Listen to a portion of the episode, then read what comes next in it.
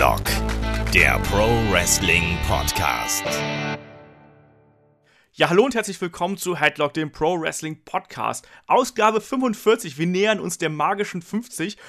Und aktuell ist ja Hell in a Cell, steht kurz vor der Tür. Und da gibt es ja jede Menge Diskussionen, nämlich die Ladies stehen in einem Main Event. Und da wird jetzt groß gemunkelt, stehen sie wirklich im letzten Kampf des Abends oder wie wird das aussehen?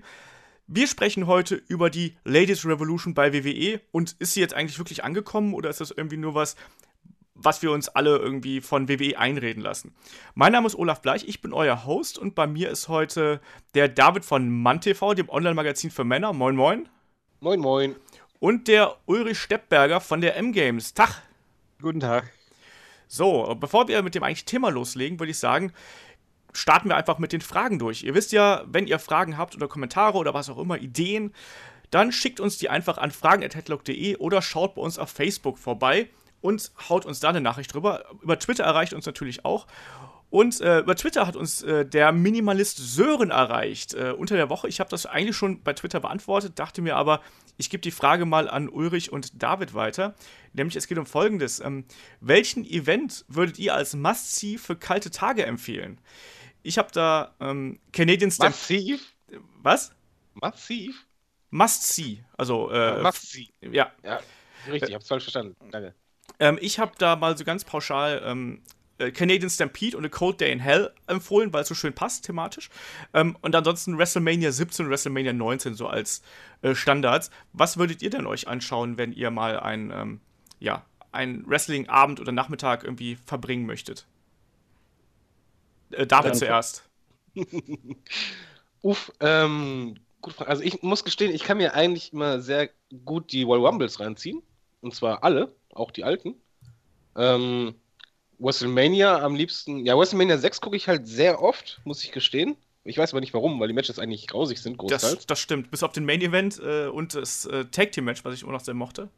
Genau, äh, und SummerSlam 92 äh, gucke ich gerne. Mhm. Und ähm, was, was ich generell auch super gerne gucke, wenn, wenn ich halt auf der Couch bin, sind die ganzen Dokumentationen und die Podcasts auf dem Network. Mhm. Also gerade die Doku, halt, die, die 24er-Reihe ist halt super. Und bei dem Podcast ist halt mein Lieblings-Podcast äh, einfach der von Stone Cold. Ja, absolut. Ähm, Ulrich, wie sieht es bei dir aus? Hast du spezielle Events, die du dir gerne anschaust, wenn es draußen kalt ist oder wenn du eine Erkältung hast oder so? Ich finde das ja auch immer so, das ist so ein bisschen wie, wenn ich krank bin, schaue ich mir immer gerne Star Wars an. Ich weiß ja nicht, äh, gibt es uh. das auch in Wrestling? Ähm, nö, ich bin, ich bin ja so, also auf ein spezifisches Event festlegen könnte ich mich jetzt gar nicht. Ich müsste jetzt auch sagen, also ich doppel hier David jetzt dann relativ viel, nämlich also Royal Rumble, einfach weil ich das Matchformat äh, mit dem Überraschungsmoment quasi einfach cool finde, wer kommt denn jetzt? Also ist natürlich beim wiederholten Anschauen ein bisschen schwierig, aber Royal Rumble an sich habe ich mal tatsächlich ein paar Mal wieder angeschaut mal so vorgenommen, fang schon vorne an, aber es ist ein bisschen gefährlich, wenn man die Transgarde-Alten anschaut. Ähm, Moment, Royal Rumble 92 will ich gerade noch mal ganz kurz anmerken mit Ric Flair und Co. Ähm, ganz fantastisch. Wer den noch nicht gesehen hat, meiner Meinung nach der beste Rumble aller Zeiten. Ja, also ich habe halt mit 1, 2 und 3 angefangen. Wann, wann auch immer die jetzt exakt waren, müsst ihr jetzt nachgucken, zugeben. Ähm, aber 89, waren, 89, 90. Ja. Mit, also, der, der, Gewinner vom ersten Rumble war? Hexer Jim Duggan. Unfassbar, das kann man sich immer noch nicht vorstellen, ne? Ja, vor allem, das, da sind halt wirklich, ich meine, selbst ich als nicht dauerhafter Zuschauer kenne ja doch viele Leute, aber da waren genug dabei, wo ich halt nicht kannte, weil es einfach doch vor meiner Zeit noch war.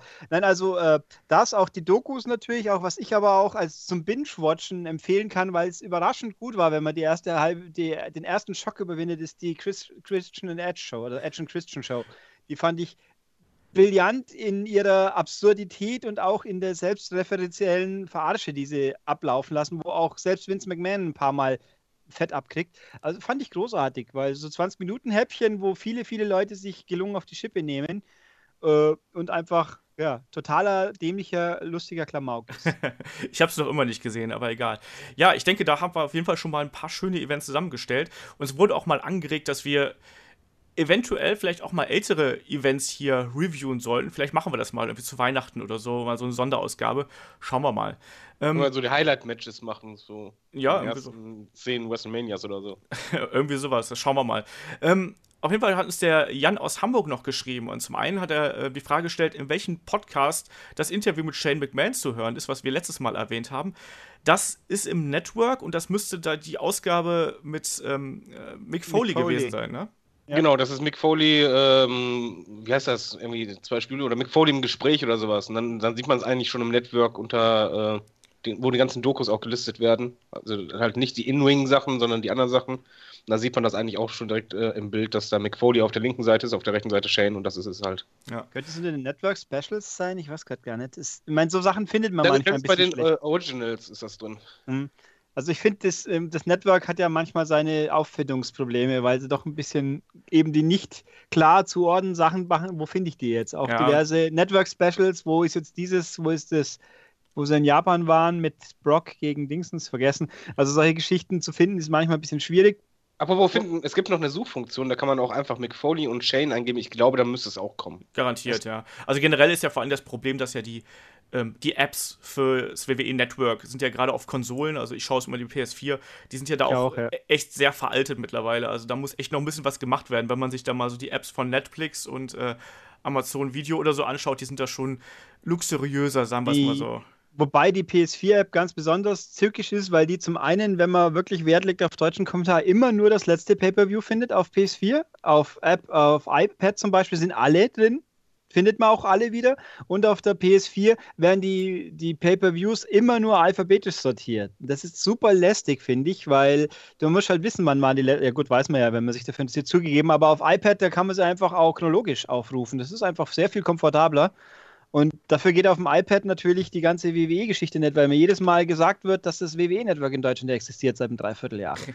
deswegen geht die Hauptseite nicht mehr. Also, auch, also egal wo man schaut, irgendeine Marke gibt es immer, aber die Streams an sich laufen ordentlich, außer in meiner Erfahrung äh, beim Live-Event, wenn man live schaut, ich kriege ein bis zweimal mindestens pro Event, bricht immer mein HD-Bild zusammen und ich habe bloß noch Bröckchengrafik eine Minute lang. Ja, das, das erholt sich dann zwar in der Regel meistens schnell wieder, aber es passiert eigentlich immer irgendwann mal innerhalb der zwei, drei Stunden. ähm, aber der Jan hat auch noch eine Folgefrage gestellt, nämlich ähm, ob wir generell Podcasts empfehlen können, in denen WWE-Stars zu Wort kommen. Und jetzt frage ich erstmal so, hört ihr Podcasts? Natürlich abseits von Headlock. Das gehört ja zum Pflichtprogramm hier. Wer nicht Headlock hört, wird nicht eingeladen. Ähm, aber hört ihr Podcasts abseits von, äh, von Headlock? Äh, Ulrich? Nee. Kurz und knapp, nee. Ke keine Zeit. Ich, ich äh, lesen geht schneller wie hören. Das stimmt. Äh. Äh, David, wie ist es bei dir? Ähm, ab und an gerne mal. Also jetzt losgelöst vom Network ist halt ähm, die, die Stone Cold Show ähm, ganz interessant, weil er halt da auf aktuelle Wrestling-Matches auch außerhalb der WWE mal eingeht. Ja, gab es eine sehr schöne ähm, Anekdote auch zu äh, Vader und Will Osprey, wo er auch gesagt, wo er sich auch nochmal drüber ausgelassen hat und solche Sachen. Genau, also generell finde ich bei Stone Cold, das hat jetzt auch nichts mit Fanboy sein zu tun.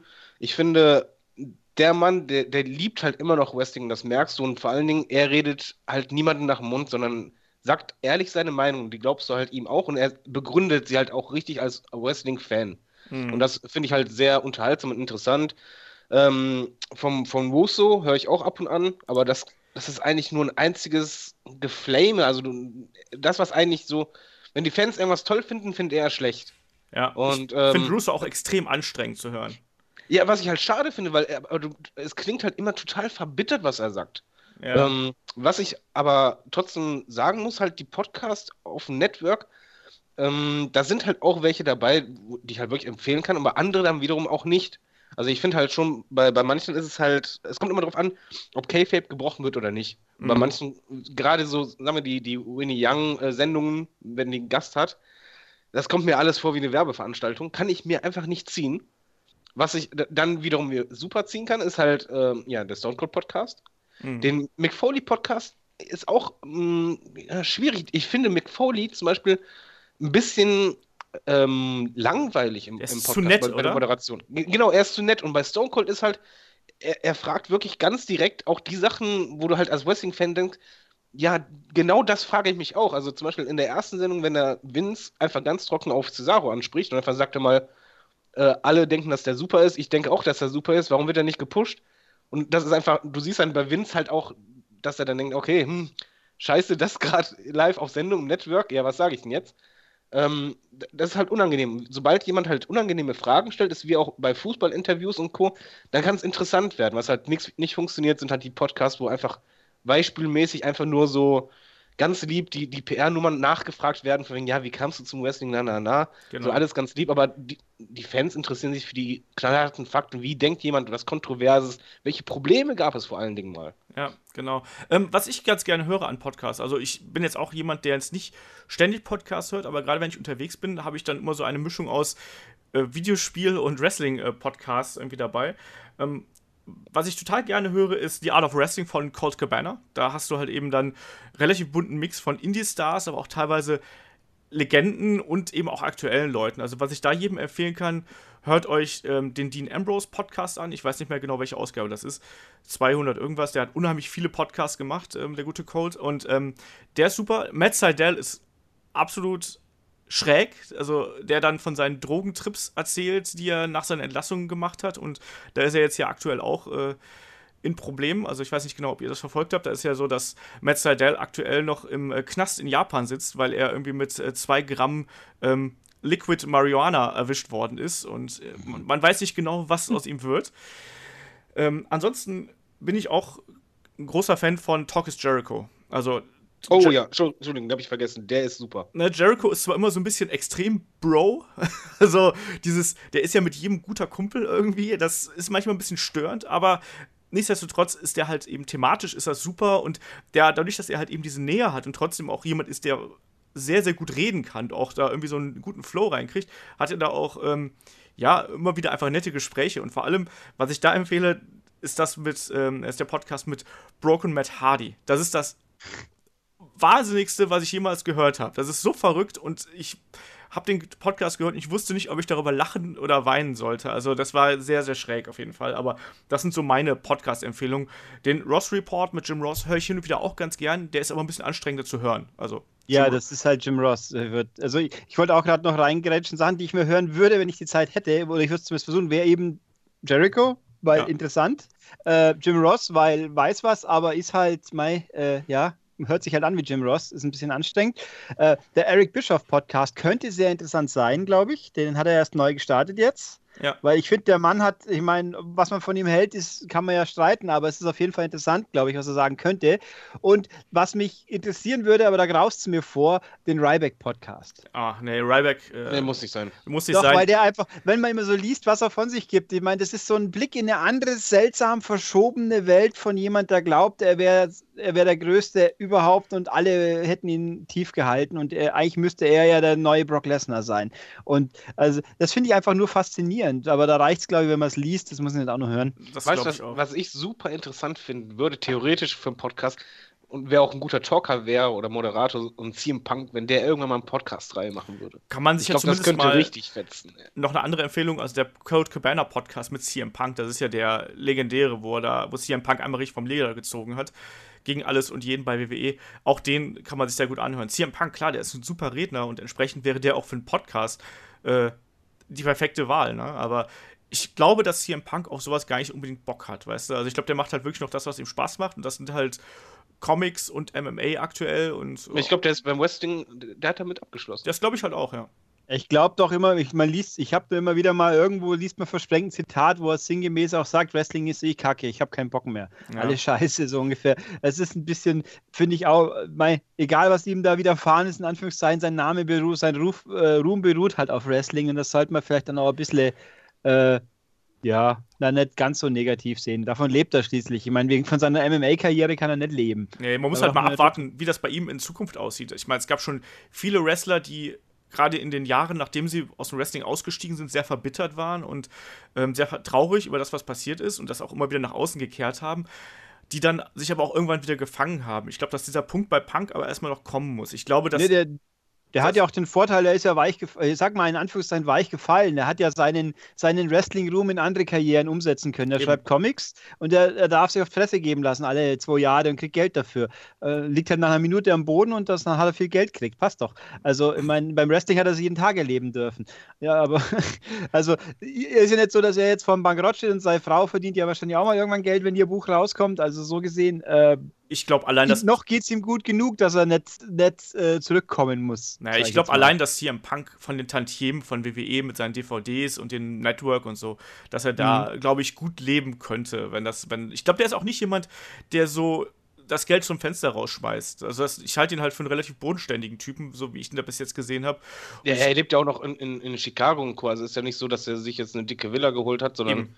wie du halt sagst, er ist schon recht bodenständig und ich glaube, der wird schon einen netten siebenstelligen Betrag auf dem Konto haben als Festgeld. Ähm, da muss man sich keine Sorgen machen. Ich glaube, er, er, muss gar nichts mehr in seinem Leben. Ja, das glaube ich halt auch. Der, der, macht das, was ihm Spaß macht. Und das ja, hat er auch gesagt, immer wieder betont. Die AJ ist ja auch nicht untätig scheinbar. Also das die hat ja auch dazu. Nebeneinkommen, mit dem sie die Familie dann im Notfall auch versorgen könnte. Die wäre im Übrigen auch noch ein Kandidat für mich für, für einen Podcast, weil ich äh, sie sehr gerne reden höre. Ich glaube, so, das wäre halt interessant als Women-Podcast. Ja, das stimmt. Passend zu uns jetzt heute, aber ja. ich, ich könnte mir das zum Beispiel gut vorstellen, dass sie halt so mal Backstage erzählt, was da abging und, und Co. und auch mal den Frust rauslässt. Ja. So, ich habe noch eine Frage, bevor wir hier noch weiter über die Podcasts und CM Punk schwadronieren. Ich habe noch eine Frage vom Stefan äh, Habermann, nicht Sebastian. Ähm, der hatte uns da über, über Facebook angeschrieben, ganz kurz und knapp, nämlich ähm, der Funny Moments Award äh, 2016. Ähm, geht der an James Hem Hems Hemsworth? So, äh, göttliche, Iron ja, göttliche Ironie oder einfach dumm? Eure Meinung zu der aktuellen Geschichte um den äh, Mann ohne Kinn. David. No Chin Music. Ja. Genau, No Chin Music. David, was ist deine Meinung dazu? Ähm, ich ich, ich finde ihn sehr sympathisch. Ich finde nur das Ganze halt jetzt nicht so mega lustig. Das ist halt.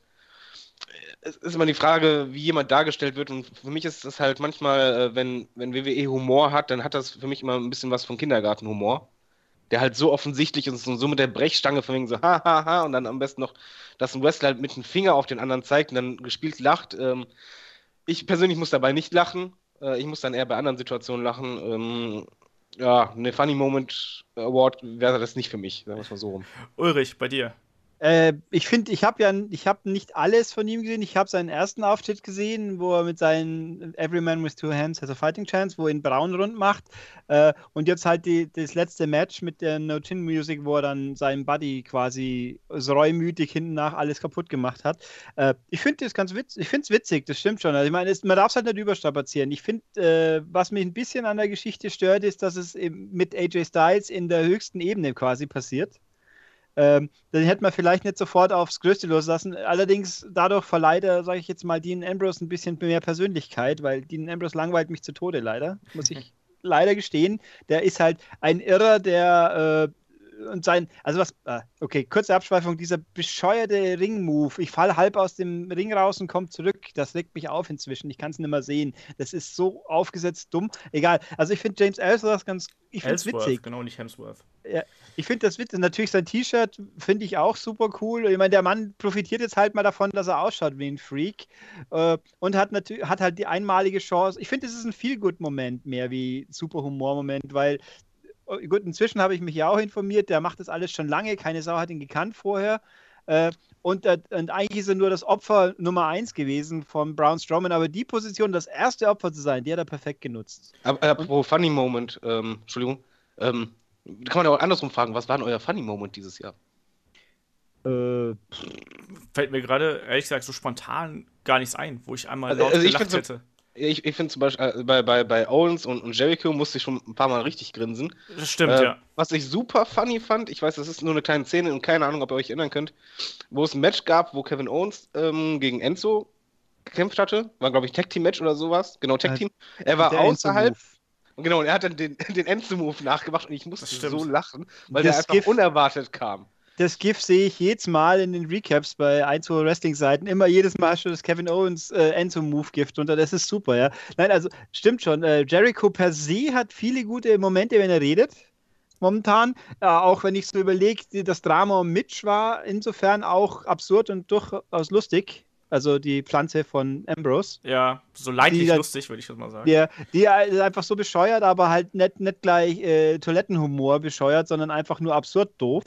Ähm, wahrscheinlich, meine Funny Moments sind wahrscheinlich alle in der Action Christian Show drin, weil da, wie gesagt, ich finde, da gibt es viele, wenn man sie, äh, auch, da, auch so Tommy Dreamer, der sich da zum Deppen macht, gewillt, auch AJ Styles auch tatsächlich. Ähm, ähm, Ja, also ich glaube spontan, da, es gab den Wettbewerb, die zwei Superfans von AJ Styles dürfen gegeneinander antreten. Dann hast du so Leute, die auf dem Rumble, siehst beim Rumble, die halt schauen, äh, AJ Styles kommt rein, die völlig durchdrehen und die durften an der Show spielen und haben ein Meet and Greet gewonnen quasi. Und das war so absurd doof inszeniert, sehr lustig. Nee, also so Kleinigkeiten oder auch ganz frisch, was ich einigermaßen witzig fand, das war dann auf YouTube diese Backstage-Mini-Geschichten, die da ja immer ablaufen. Äh, Tyler Breeze sucht Fandango. Das habe ich mir nicht angeschaut, weil mir Tyler Breeze so leid tut. Ja, der Tyler Breeze äh, äh, tut mir eigentlich irgendwo auch leid. Wobei letztens war eine, eine Uja-Board-Session mit Tyler Breeze, äh, Dings, Ryder, Zack Ryder und dem Club. Und das sagt schon alles über den Club und die Stellung, die sie haben, so ungefähr. Ja. Wobei, was ich auch noch lustig fand, ähm, also noch zwei Situationen. Einmal das ähm, Interview mit, äh, ach, wie heißt der nochmal, der immer Lutscher, Lutscher macht. Äh, Kalisto. Genau, wo, wo der einfach nichts rausbekommen hat. Ja. Gerade. Und ich halt, es tut mir leid, ich musste als Zuschauer lachen. Und jetzt in der letzten War-Sendung, und das eigentlich traurig, ähm, war eigentlich ein Fremdschämen-Moment, aber ich musste halt quasi den Kopf schütteln und dabei lachen, von wegen so, das, das macht er jetzt nicht ernsthaft, wo Heyman halt die Promo gehalten hat gegen Goldberg in der Heimatstadt von Lesnar die ganze Halle schentet von wegen, ja, hier Goldberg sucks und so weiter.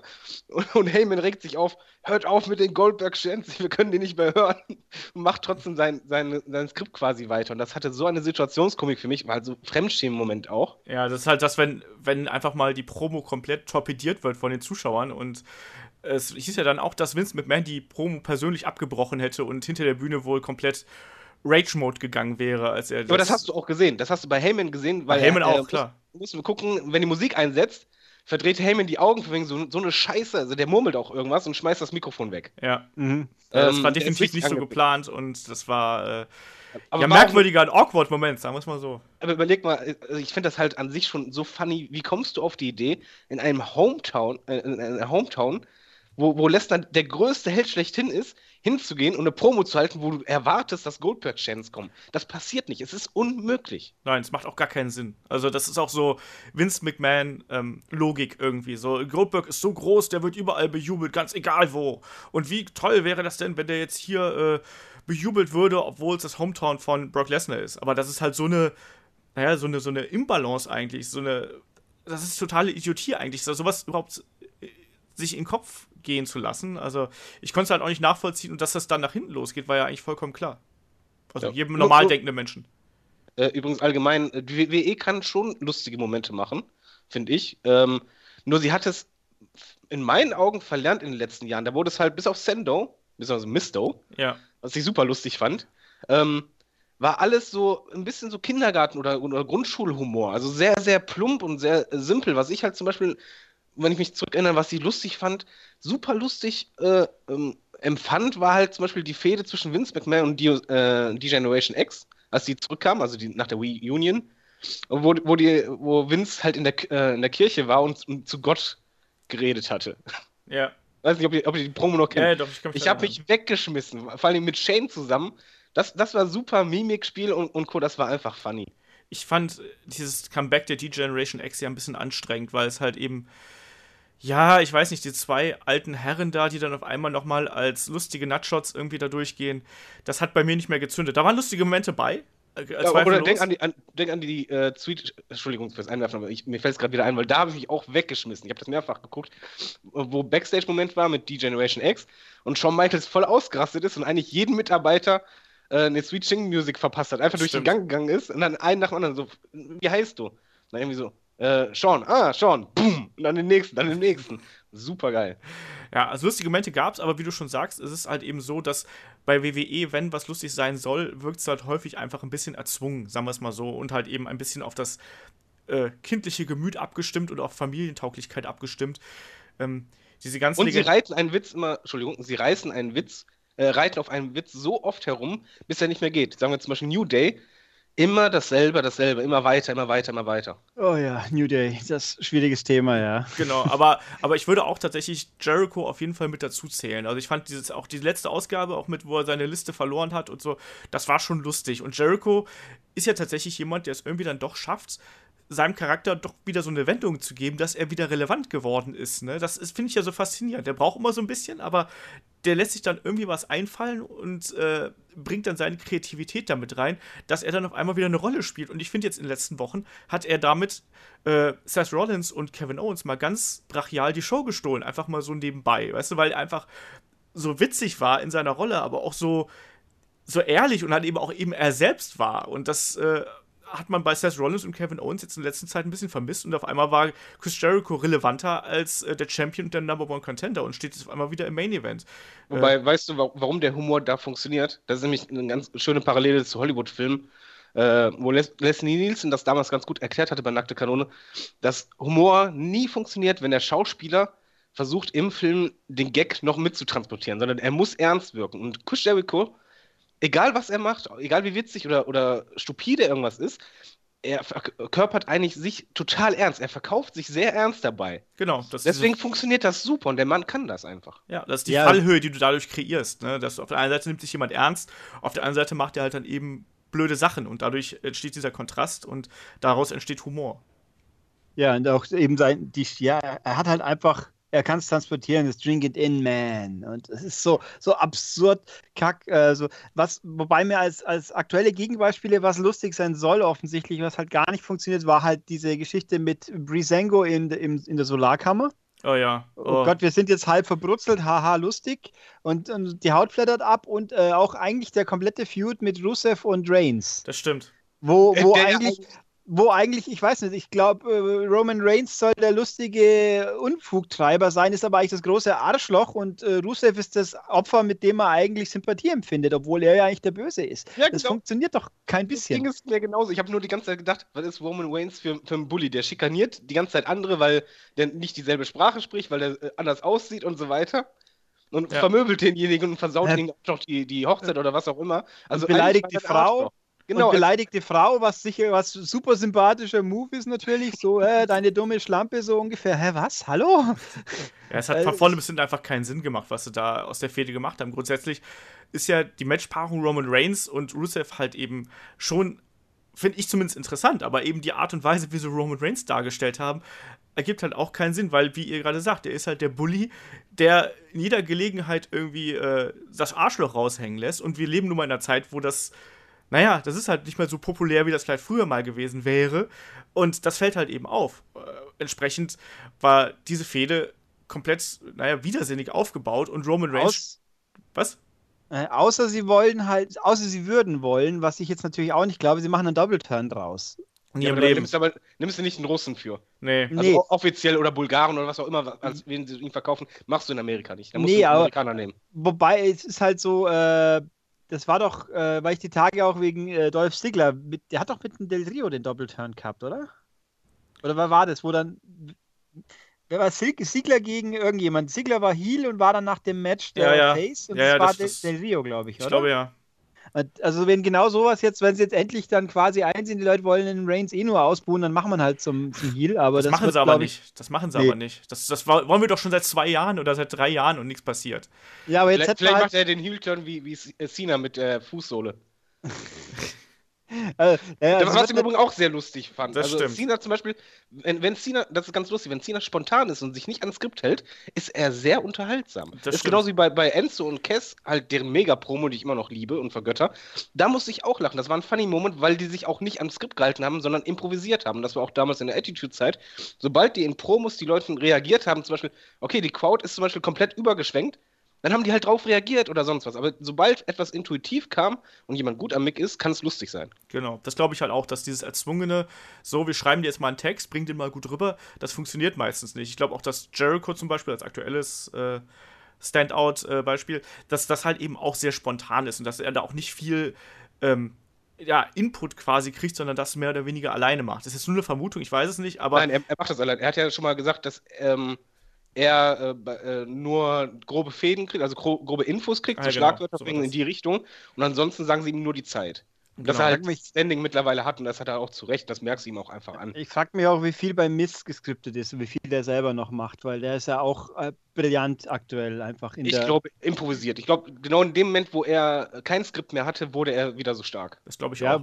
Und diese Talking Smack-Geschichte, wie viel davon halt wirklich geplant war, das wäre einfach mal interessant zu wissen, wo er dann Daniel Bryan rund macht. Das, wo halt quasi der ganz große Push war, da, zur ganz großen Relevanz letzten Endes. Ich, ich glaube, wir müssen mal einen Podcast machen über die geilsten Promos, weil wenn ich an Talking Smack denke, das, das war göttlich. Das war wieder, wieder, ich habe wieder eine Gänsehaut, das ist kein Witz.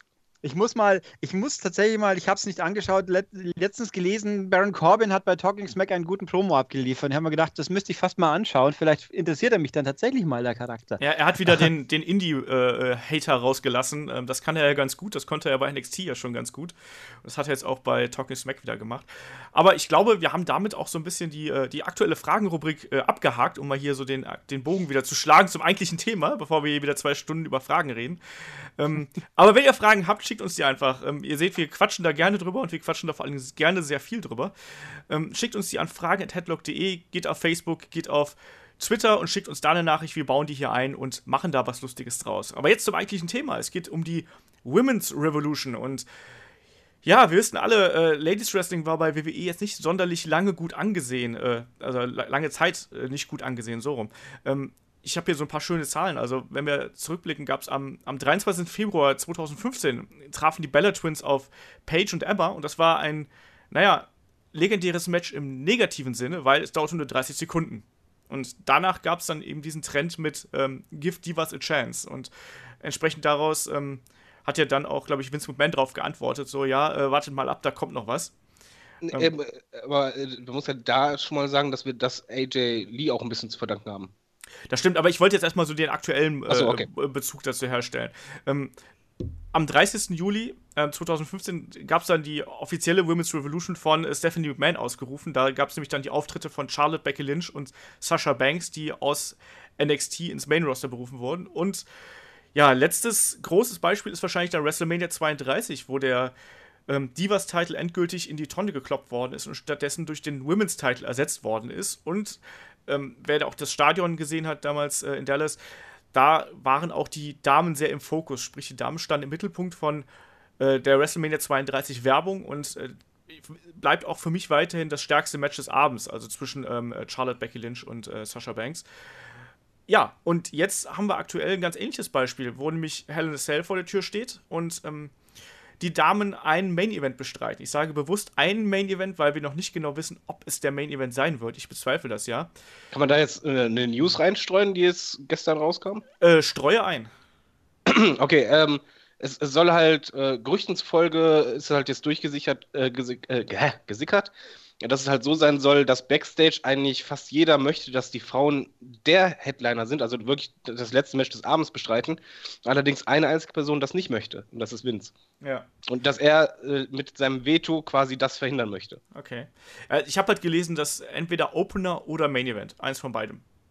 Das sollen die beiden Auswahlmöglichkeiten gewesen sein. Aber ich frage euch dann jetzt mal. Äh, Opener, muss ich sagen, fände ich sehr merkwürdig, wenn hinten nach noch ein Frauenmatch kommt. Ja. Äh, ich würde nicht das wichtigere Frauenmatch vorher bringen. Egal, ob ich dann sage, der Opener ist, äh, ist ja doch die exponierte Position, was ja auch stimmt, aber es fühlt sich komisch an, weil das Find andere Match ist ja ein Wegwurf-Match, mehr oder weniger, wo eh keinen interessiert und das kommt dann später. Es ist halt dann in der Dead Zone drin, logisch, aber trotzdem.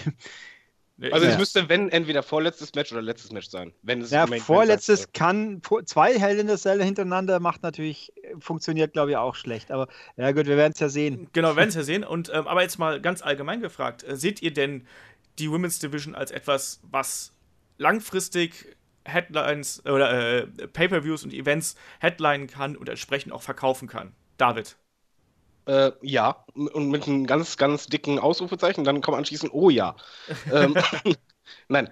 Ähm, okay, wie mache ich das jetzt, ohne dass ich jetzt alles durcheinander bringe? Aber ich möchte ganz, ganz viel dazu sagen. Ähm, die Mädels haben es drauf. Es, es gibt in Worcester extrem gute Wrestlerinnen. Und da ist mir das auch egal, ob die nicht aussehen oder sonst was, sondern die sind im Ring richtig gut. Die haben tolle Matches abgeliefert. Sowohl äh, im Main Roster als auch bei NXT haben die es bewiesen.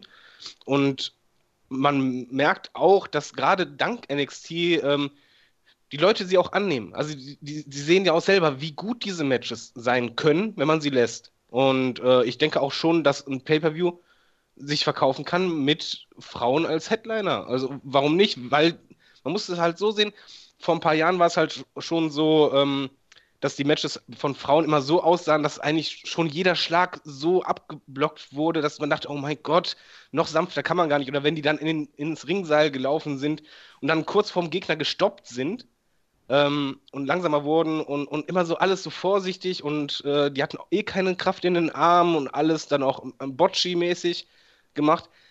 Das ist ja heute nicht mehr so, sondern die, die Moves, die sie haben, die sind ja wirklich mit Impact, die sind auch High-Risk teilweise, sie können auch äh, Storytellen innerhalb des Matches. Ähm, das, ich, ich finde halt, sie sind wrestlerisch absolut ebenbürtig bei den, im, im Vergleich zu den Männern.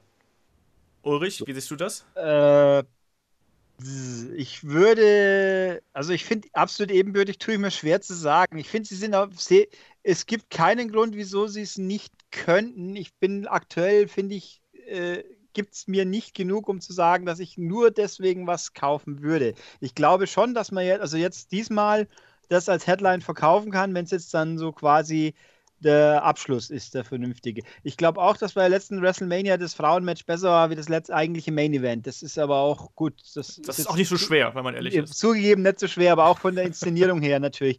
Ähm, mir, momentan bin ich nicht mehr ganz so begeistert wieder. Also das Potenzial ist alles da, momentan wird es ein bisschen verschwendet und, und, was auch mit dran liegt, ganz fundamental, dass ich in dem Fall gesagt hätte, so wie die Cruiserweights in einer Show sind, hätten die Frauen vielleicht auch in einer Show sein sollen, weil das mir ein bisschen zu sehr aufgeteilt ist. Das soll ja noch ähm, demnächst, nächstes Jahr ist es ja geplant, dass es nächstes Jahr ähm, ein Damenturnier geben soll. Aber was, was ja, aber wo? Sagt, Läuft es dann auf, auf, auf dem Network? Auf dem Network, ja klar. Ja, gut, ich meine, das, wenn man, das ist natürlich dann auch wieder so eine Sache. Wenn es dann so ist wie die Cruiserweight Championship, dann sind wir hinten nach alle traurig, dass es jetzt wieder normal ist, so ungefähr.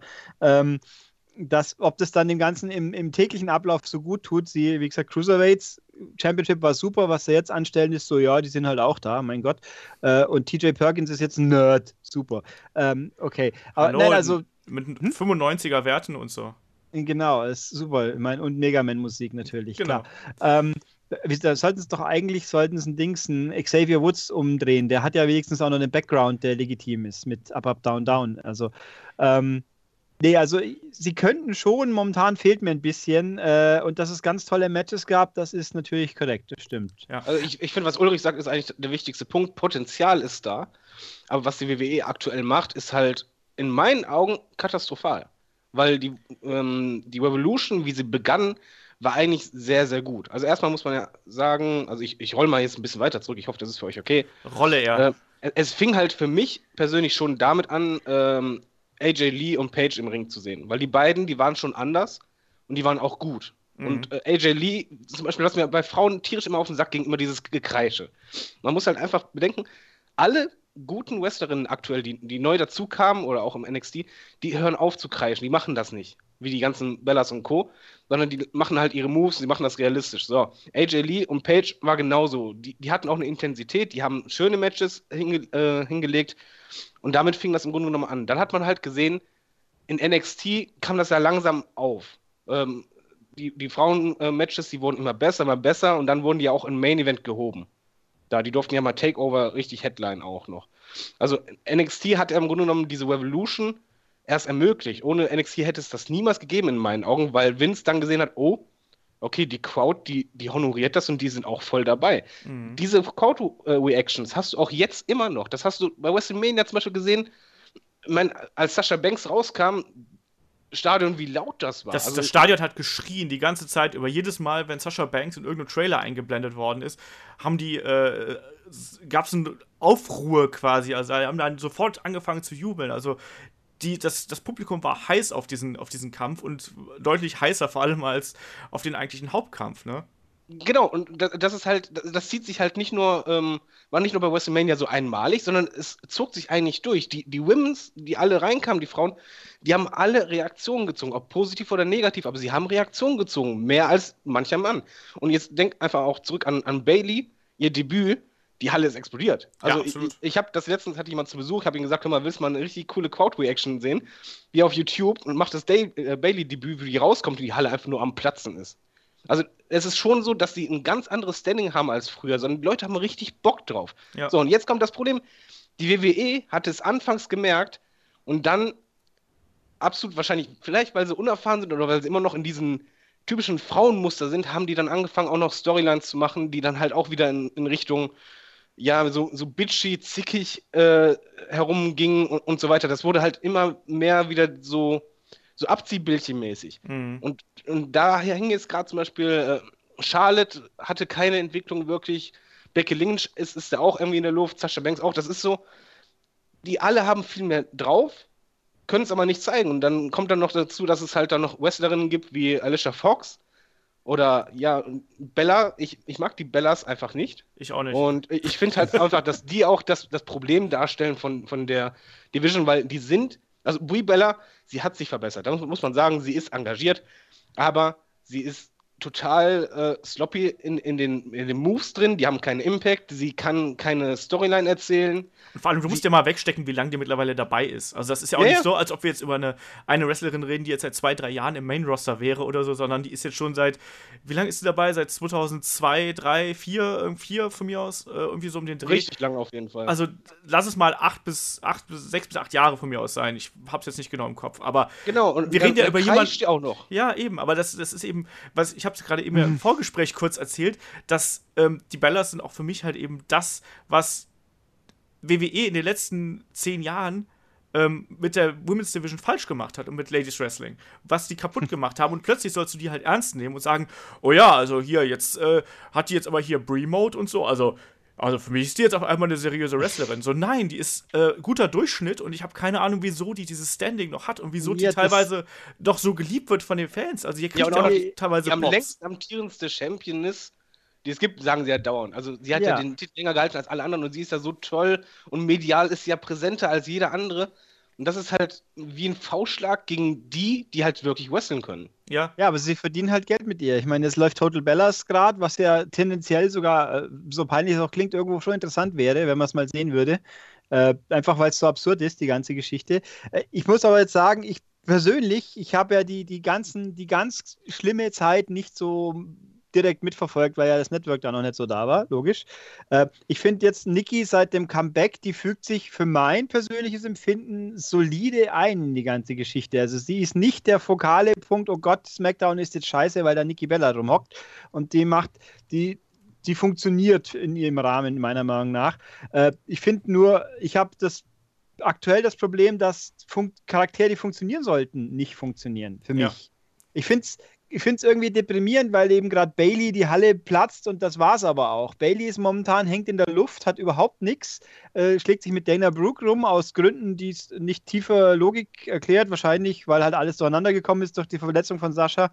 Ähm, und aber eine, eine Alexa Bliss, die vorher nie wirklich wichtig war, die hat für mich momentan viel mehr Rolle, Figur, Charakter, Profil wie eine Bailey und das ist eigentlich ziemlich traurig. Ja, aber das ist ja auch das Problem. Jetzt, man muss auch noch so sehen, ähm, wenn ihr das mal vergleicht, als zum Beispiel Charlotte und Sascha erstmals äh, quasi bei, bei War und so auftraten, hatten die auch ziemlich lange Matches, auch in den Weeklies. Sie hatten mhm. auch mehr Zeit für die Promos. Das ist mittlerweile extrem geschrumpft. Es ist im Laufe von einem Jahr immer weniger geworden. Es ist jetzt fast schon auf dem Stand wie früher. Mhm, das stimmt. Das ist mir halt auch aufgefallen, dass sie einfach viel weniger äh, Zeit kriegen. Und das Kuriose ist ja eigentlich, dass ja seit dem Roster-Split ähm, müsste ja eigentlich viel mehr Zeit da sein, aber irgendwie nutzt man die nicht so richtig. Oder ist das nur meine subjektive Wahrnehmung? Nee, nein, nein, sollte, genau das ist das Problem. Wobei bei, bei Raw denke ich mir, du hast zwar drei Stunden Roster und Roster Split, und, aber dafür hast du halt eine komplett neue Division noch mit Nike Stoff, die auch zu kurz kommt mit den Cruiserweights. Irgendwo momentan gefühlt kommen, kommen viele Leute zu kurz, was eigentlich völlig absurd ist. Äh, und bei aber SmackDown wir reden jetzt nicht, nicht, von einzelnen Personen, sondern von einer nee, ganzen Division. Ja, aber auch die Cruiserweights. Ist ja, ich meine, die Cruiserweights sind wie die Frauen, bloß dass es halt äh, kleine Männer sind, so ungefähr. äh, das, das werde ich mir merken. Auch, die haben alle, die haben, da hängen acht Leute rum, da hat eine, eineinhalb Leute davon haben ein Profil äh, oder zweieinhalb Leute. Der eine, weil er jetzt äh, promoted worden ist, in Anführungszeichen, also Sin Cara jetzt weg promoted worden, oder? Sin, doch, Sin Cara, oder? Oder ist der andere? Äh, also einer von denen zwei ist doch jetzt auch Cruiserweight offiziell. Ja, Sin Cara ist Cruiserweight. Äh, und äh, und natürlich My äh, Dings Kendrick, weil man von früher noch kennt. Und dann hast du halt TJ Perkins, der seine tolle Backstory von ich bin, ich war äh, quasi, äh, ich bin, habe auf der Straße geschlafen, jetzt ist er seine Backstory, ich mag Videospiele. Und die anderen sind halt einfach da. Der eine hat seine coole Einlaufmusik, ist das der Cedric Alexander, oder? Mit dem Can You Handle It? Ja, nee, das ist Rich Swan. Äh, Rich Swan. Siehst, ich bringe sie durcheinander auch nur. Der eine hat eine tolle Musik und ist schwarz und der andere ist auch schwarz und schon verwechsel ich sie, weil sie einfach keine Persönlichkeit haben. Sie sind ein bisschen flummi-mäßig, aber selbst das kommt nicht richtig rüber, weil die Matches zu kurz sind oder in die Werbepause gehen. Äh, und bei den Frauen ist es halt so ähnlich. Äh, was mir jetzt auch, ich habe irgendwie den Eindruck, ist Nia Jax momentan ein bisschen nach Superstars abgeschoben worden oder was ist da passiert? Nia Jax ist erstmal so ein bisschen aus dem Fokus rausgenommen worden. Da heißt es zwar, dass sie irgendwann ähm, im Titelrennen eingreifen soll. Aber ich glaube, dass man das ganz bewusst gemacht hat, um das Hell in a Cell Match so ein bisschen mehr in den Fokus zu rücken, weißt du, damit dann nicht noch diese große, also in doppeldeutiger, äh, doppeldeutigen Sinn, diese große Bedrohung Nia Jax nicht nochmal da äh, mehr Präsenz bekommt, sondern ja, einfach die Damen. Äh, ja, aber, aber trotzdem finde ich zum Beispiel. Okay, du. Darf ich kurz? Danke. Ja, ja. Äh, sorry. Äh, auch das finde ich insofern interessant. Du hast also Nia Jax, die der weibliche Braun Strowman ist. Faktisch. War ja. Beide kriegen Squash-Matches vorgesetzt ohne Ende. Und dann hast du den Unterschied. Braun Strowman wird stinky, kriegt jetzt halt zwei bis drei Leute pro Woche zum Squashen. Und Nia Jax, äh, statt dass was passiert, wird sie einfach mal kurz offscreen genommen. Das ist ein bisschen komisch, finde ich das. Oder, sie, oder halt bei Superstars darf sie, glaube ich, jemand platt machen. Ich weiß es gerade nicht. Aber mein Braun Strowman hat auch keine Weiterentwicklung in irgendeiner Form. Wenn man ja, so das will. kommt aber langsam. Also ich finde, dass Braun Strowman aktuell mit der angedeuteten Fehde da mit Sami Zayn, finde ich, so. da muss man halt mal sehen. Das darf man jetzt halt auch wiederum nicht unter, unter den Tisch kehren. Äh, ich glaube, dass da halt was kommt. Bei Nia Jax sehe ich das halt genau so, wie du gerade gesagt hast. Ja. Wobei natürlich, da könnte man sagen, hier haben die Frauen einen Vorteil, weil eigentlich Brown gegen Zane gibt es nicht bei Hell in a Cell, aber dafür äh, Bailey gegen Dana Brooke, die ist noch geaddet worden. Also Frauen sind doch wichtig, aber äh, sind sie natürlich nicht in dem Fall, aber äh, weil, weil alles so beliebig wirkt, aber. Hm, ja. Aber das, also ich würde auf jeden Fall eine Sache sagen, die Cruiserweight Division kannst du nicht mit, den, mit der Woman Division vergleichen, beziehungsweise das Problem, weil bei der Woman Division ist einfach ein Mitproblem, dass es die schon vorher gab und du hast anstatt dass sie einen sauberen Cut gemacht haben bei der Revolution, dass sie halt wirklich nach und nach ersetzt haben, komplett, hast du halt immer noch Leute wie Alicia Fox, du hast immer noch Eva Marie, okay, die ist halt nett anzuschauen. Du hast Leute wie Summer Way, die im Ring so grotte sind. Ja. Und die haben sie halt immer noch drin. Und die kriegen auch immer noch Sendezeit. Und das ist halt einfach, was ich nicht verstehen kann. Was mm. mir halt so vorkommt, bei der Revolution, sie fing gut an. Sie fing deshalb an, weil sie gemerkt haben, oh, bei NXT, die Reactions, die sind ja unglaublich. War einfach so. Äh, dann haben sie das quasi alles reingeschmissen und dann wussten sie nicht mehr, wohin. Die hatten keinen langen Plan. Und es wirkt momentan für auf mich so, als wenn das alles so, so stiefmütterlich behandelt wird. Von wegen, ja, ja. die Frauen sind jetzt da, na, na, na. Ja, ja, große Revolution. Von wegen, selbst in der Dokumentation hast du es ja gesehen, die Revolution ging dauernd über Bella, wo du einfach denkst, das kann jetzt nicht wahr sein. Um die ging es doch gar nicht. Nee. Wobei, Eva Marie muss ich kurz einstreuen. Äh, die Frage ist, was so jetzt wäre. Ich fand die Rolle, die sie am Schluss draufgepatscht haben, so quasi das, was sie jetzt mit Kurt Hawkins auch wieder machen, der genau niemand interessiert. Äh, so nach dem Motto, die, die Bitch, die eh nicht wresteln kann und sich um jedes scheiß Match drückt. Das hat eigentlich, finde ich, der Ansatz war ganz cool. Die Frage wäre bloß, hätte man aus dem was machen können, wenn nicht ihre Suspension dazwischen gekommen wäre und sie jetzt eh gerade, die dreht doch irgendeinen Film oder irgendwas. Ja, äh, aber hat, das, hat er trotzdem. Ähm die Revolution, sie, sie steht ja nicht für die Revolution. Nee, die Revolution das, das steht für mich ja. für, für gutes Wrestling, für wirklich sehr gute Wrestlerinnen, wo halt auch bei NXT, ich muss, muss gestehen, NXT verfolge ich nicht oft, aber meistens habe ich die Storylines bei den Frauen alle klasse gefunden. Auch Asuka mit, mit Nia Jax fand ich super. Das war Intensität drin, das war ein Aufbau über längere Zeit, da war Power drin und Co. Und die, diese Frauen, die können das, aber mir kommt es halt so vor, als wenn die halt einfach gerade, die sind halt da. Und das ist für mich halt keine Revolution. Das ist für mich auch eine gescheiterte Revolution, ja. weil die einfach diesen Schritt nicht konsequent weitergegangen sind und nicht dieses Vertrauen auch geschenkt haben und diesen, gemerkt haben, okay, wir haben jetzt halt nicht nur die Männer, sondern auch die Frauen, wo wir den Fokus drauflegen müssen, weil die können es. Und also, die können halt auch Karten verkaufen, die können auch Reactions ziehen. Ich glaube auch, also ich habe, wenn ich mir so den Kader anschaue, mal gucken, was jetzt hier mit Emma passiert, wenn sie jetzt dann vielleicht morgen zurückkommt, wer weiß das schon. Äh, ich glaube auch, dass bei, also auf der Raw-Seite ist viel schief gelaufen durch einerseits Verletzungen in, in Schlüsselmomenten und dann halt fa fatalen Fehleinschätzungen. So, also wenn man Dana Brooke und Emma zusammengelassen hätte und Emma hätte eine Rolle spielen können, ich glaube, dann wäre vieles sehr viel besser gelaufen, wenn wir Glück gehabt hätten. Das glaube ich auch. Aber jetzt, jetzt bei, äh, Entschuldigung, bei, den Emma-Promos, wie findet ihr den? Also ich finde, das ist genau der falsche Weg, wo die jetzt plötzlich ja. im Bikini auftaucht und Co. Das ist ja genau das, was, wofür die Revolution in meinen Augen nicht mehr stand. Dass die gesagt haben, scheiß auf die Optik, es geht um die Fähigkeiten, wie bei den normalen Wrestlern auch. Es gibt halt verschiedene Typen Frauen. Da geht es jetzt nicht mehr um, wer ist am knappesten angezogen. Dann kommt plötzlich so eine Promo bei Emma, wo es jetzt quasi auf, in Anführungszeichen, Sexy Girl äh, getrimmt wird. Moment, also das, da das finde ich, aber, da, das find ich aber grundsätzlich gar nicht so schlimm, weil auch bei Männern ist es ja durchaus erlaubt, dass du halt der arrogant Heel irgendwie spielen darfst. Das gab es früher mit einem Rick Martell, wir haben es jetzt heute mit einem Tyler Breeze, der das lange Zeit verkörpert hat. Ähm, das finde ich nicht so schlimm. Das, das Schlimme wäre halt nur, wenn man sie darauf beschränken würde. Ja, da, das, da, da muss man halt abwarten. Ja, natürlich. Deswegen, das, das ist halt dann wiederum im Feingefühl der, ähm, der Agents und auch des Booking-Komitees, wie man sie halt, halt eben einsetzt. Wenn man sie halt eben trotzdem im Ring noch weiter abliefern lässt, habe ich damit gar kein Problem. Und die Frage ist ja, halt eben nur, ne, beschränkt man sie halt da drauf? Die Frage ist, was wird jetzt mit? Ich finde diese Promos sehr, sehr merkwürdig, weil die ja mit ihrem Charakter vor ihrer Verletzung gar nichts zu tun haben gefühlt. Da war sie, ich meine, ihr Outfit war ja auch mehr so, so Killer Frost-mäßig, so, so mehr so kalt und, und ernst und grob und heelig halt. Und jetzt ist sie so ein Strand-Beach-Babe ein bisschen. Ob das ein, also wenn, ich würde mir wünschen, es ist ein großer Fake-Out, so nach dem Motto, dass sie so tut, ich bin jetzt halt immer Lina und ach, fuck you, so ähnlich wie Dustin Rhodes damals mit dem Seven bei der WCW, wenn sich da jemand erinnert, wo, wo er dann einfach den ganzen, wo er das nach dem Motto, ach, äh, scheiß drauf, ihr habt so einen Vogel, ich bin ich, so ungefähr. Also sowas fände ich ganz cool, aber natürlich ist die Vergangenheit liegt eher nahe, dass sie sie jetzt aus irgendeinem Grund zu Semi-Facing umpolen, weil ja Dana mit Charlotte verkoppelt ist, also brauche ich die gar nicht auf der Seite.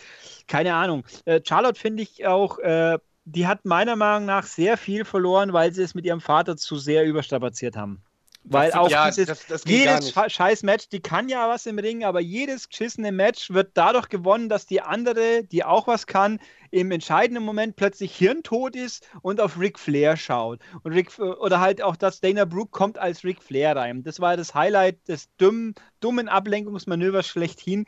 Und das hat mich so geärgert, weil die Matches waren immer gut und der Schluss ist dann immer so beschissen gewesen und äh, ich meine, der, der feige Heel ist ja auch eine Rolle, die die Tradition hat und funktionieren kann, aber Charlotte ist auch einfach von ihrer genetically superior und die dann, die müsste einfach so ein bisschen mehr wumsen quasi und nicht immer bloß ihren Papi brauchen. Oder jetzt halt Dana. Jetzt hat sie nicht mal einen Papi, jetzt hat sie halt irgend so eine blonde Püppi, die selber nur ein bisschen zu bisschen Feinschliff brauchen könnte, sagen wir es mal so. Ja, aber was, was du sagst, das ist ja im Grunde genommen genau das Problem. Eigentlich hätten sie, Charlotte war bei NXT stark genug, dass sie es alleine macht. So, und jetzt die hätten ja auch kurz Ric Flair einbinden können. Aber das Problem ist dadurch gewesen, meiner Meinung nach, egal gegen wen sie gefehlt hatte, Ric Flair war eigentlich derjenige, der im Fokus war, wieder der Mann.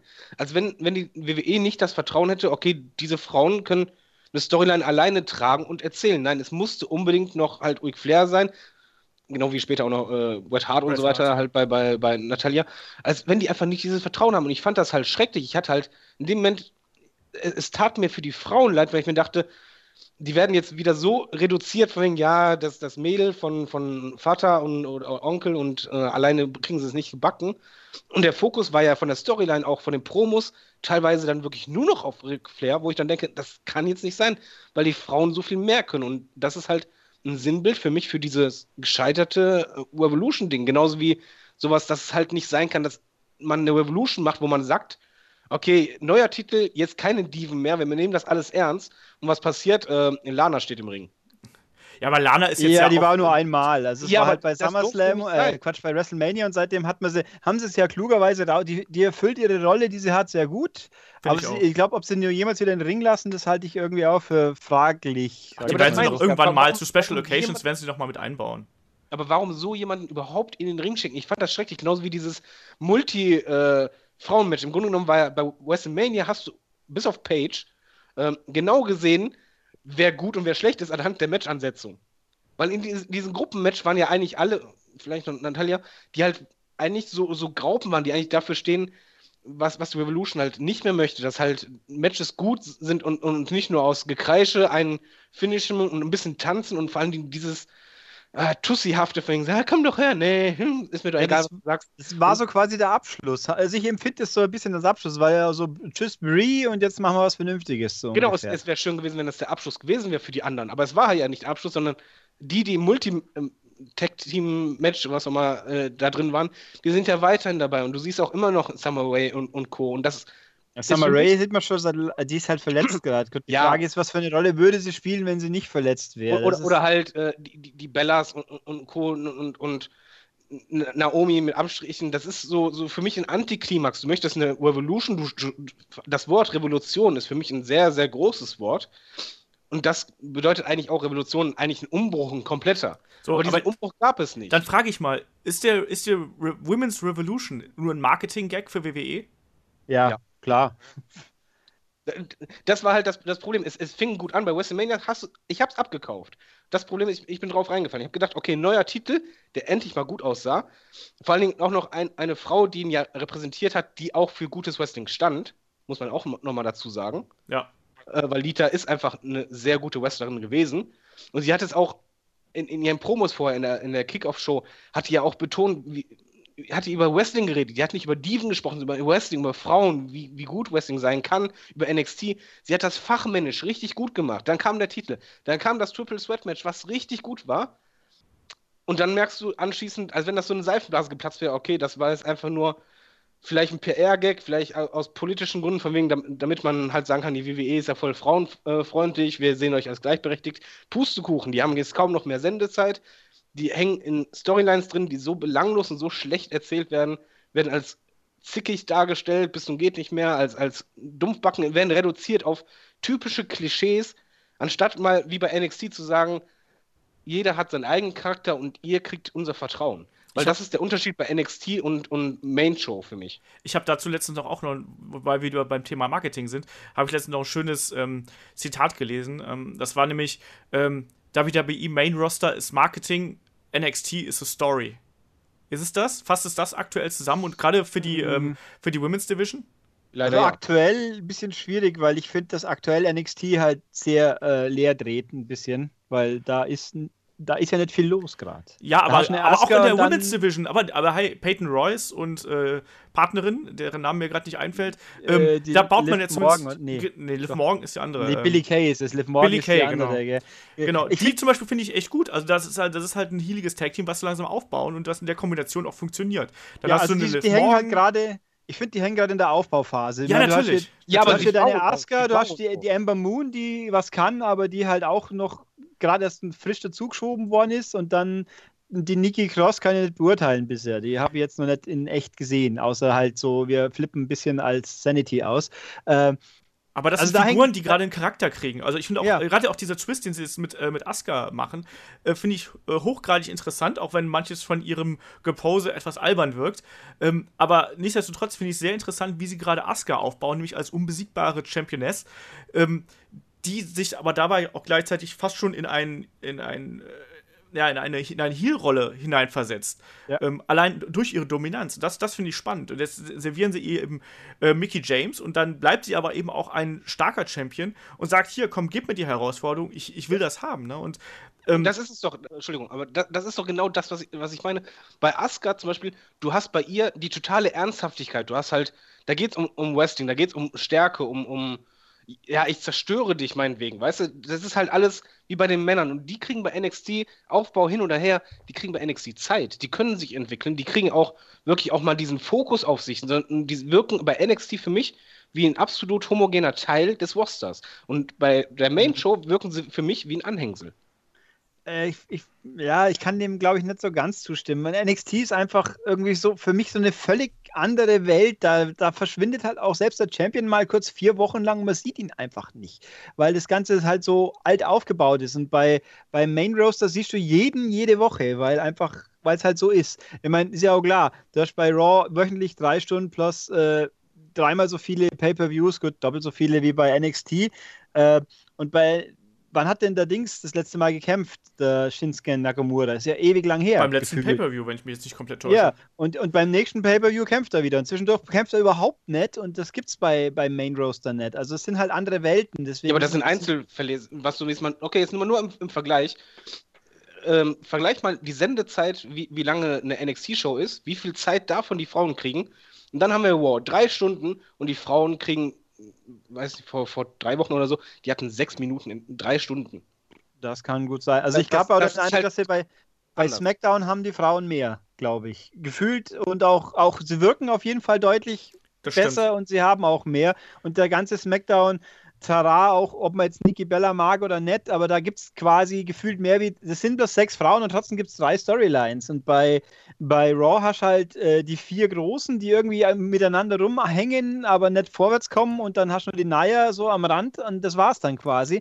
Äh, also es fühlt sich alles ein bisschen komisch an. Aber generell fühlt sich ja bei Raw ziemlich komisch an aktuell. Ja. Das muss man ja auch mal sagen. Es, da ist nicht nur die äh, Women's Division halt eine Baustelle, sondern es die gesamte Show ist aktuell eine Baustelle, wo man sich fragt, so, wo wollt ihr überhaupt damit hin? Ne? Und ja, eben. Ich also glaube aber, dass. Ich glaube aber, dass. eben und dann halt auch jetzt, wo jetzt Sami Zayn hängt irgendwo in der Luft. Nee, was ich aber sagen wollte, ich glaube aber, dass, dass dann äh, viele auch lieber sagen, komm, wir konzentrieren uns auf das Bewährte und das sind sozusagen unsere Herren. Da wissen wir ungefähr, was wir damit mit, denen machen dürfen, was wir mit denen machen können. Setzen dann noch äh, hier und da so äh, die Damen ein in prominenten Matches, wie wir das jetzt bei Hell in a Cell haben. Aber irgendwie fehlt halt der Fokus. Man muss halt auch dazu sagen, wir hatten natürlich auch Pech ne, mit Sascha Banks, die sich dann eben verletzt hat und eine Auszeit nehmen musste. Ähm, dann, ja, aber dann hast du Bailey bekommen, auch noch. Ja, aber mit Bailey ist halt auch wiederum das Schwierige, dass du die erstmal etablieren musst, ne? Und dass du die auch erstmal.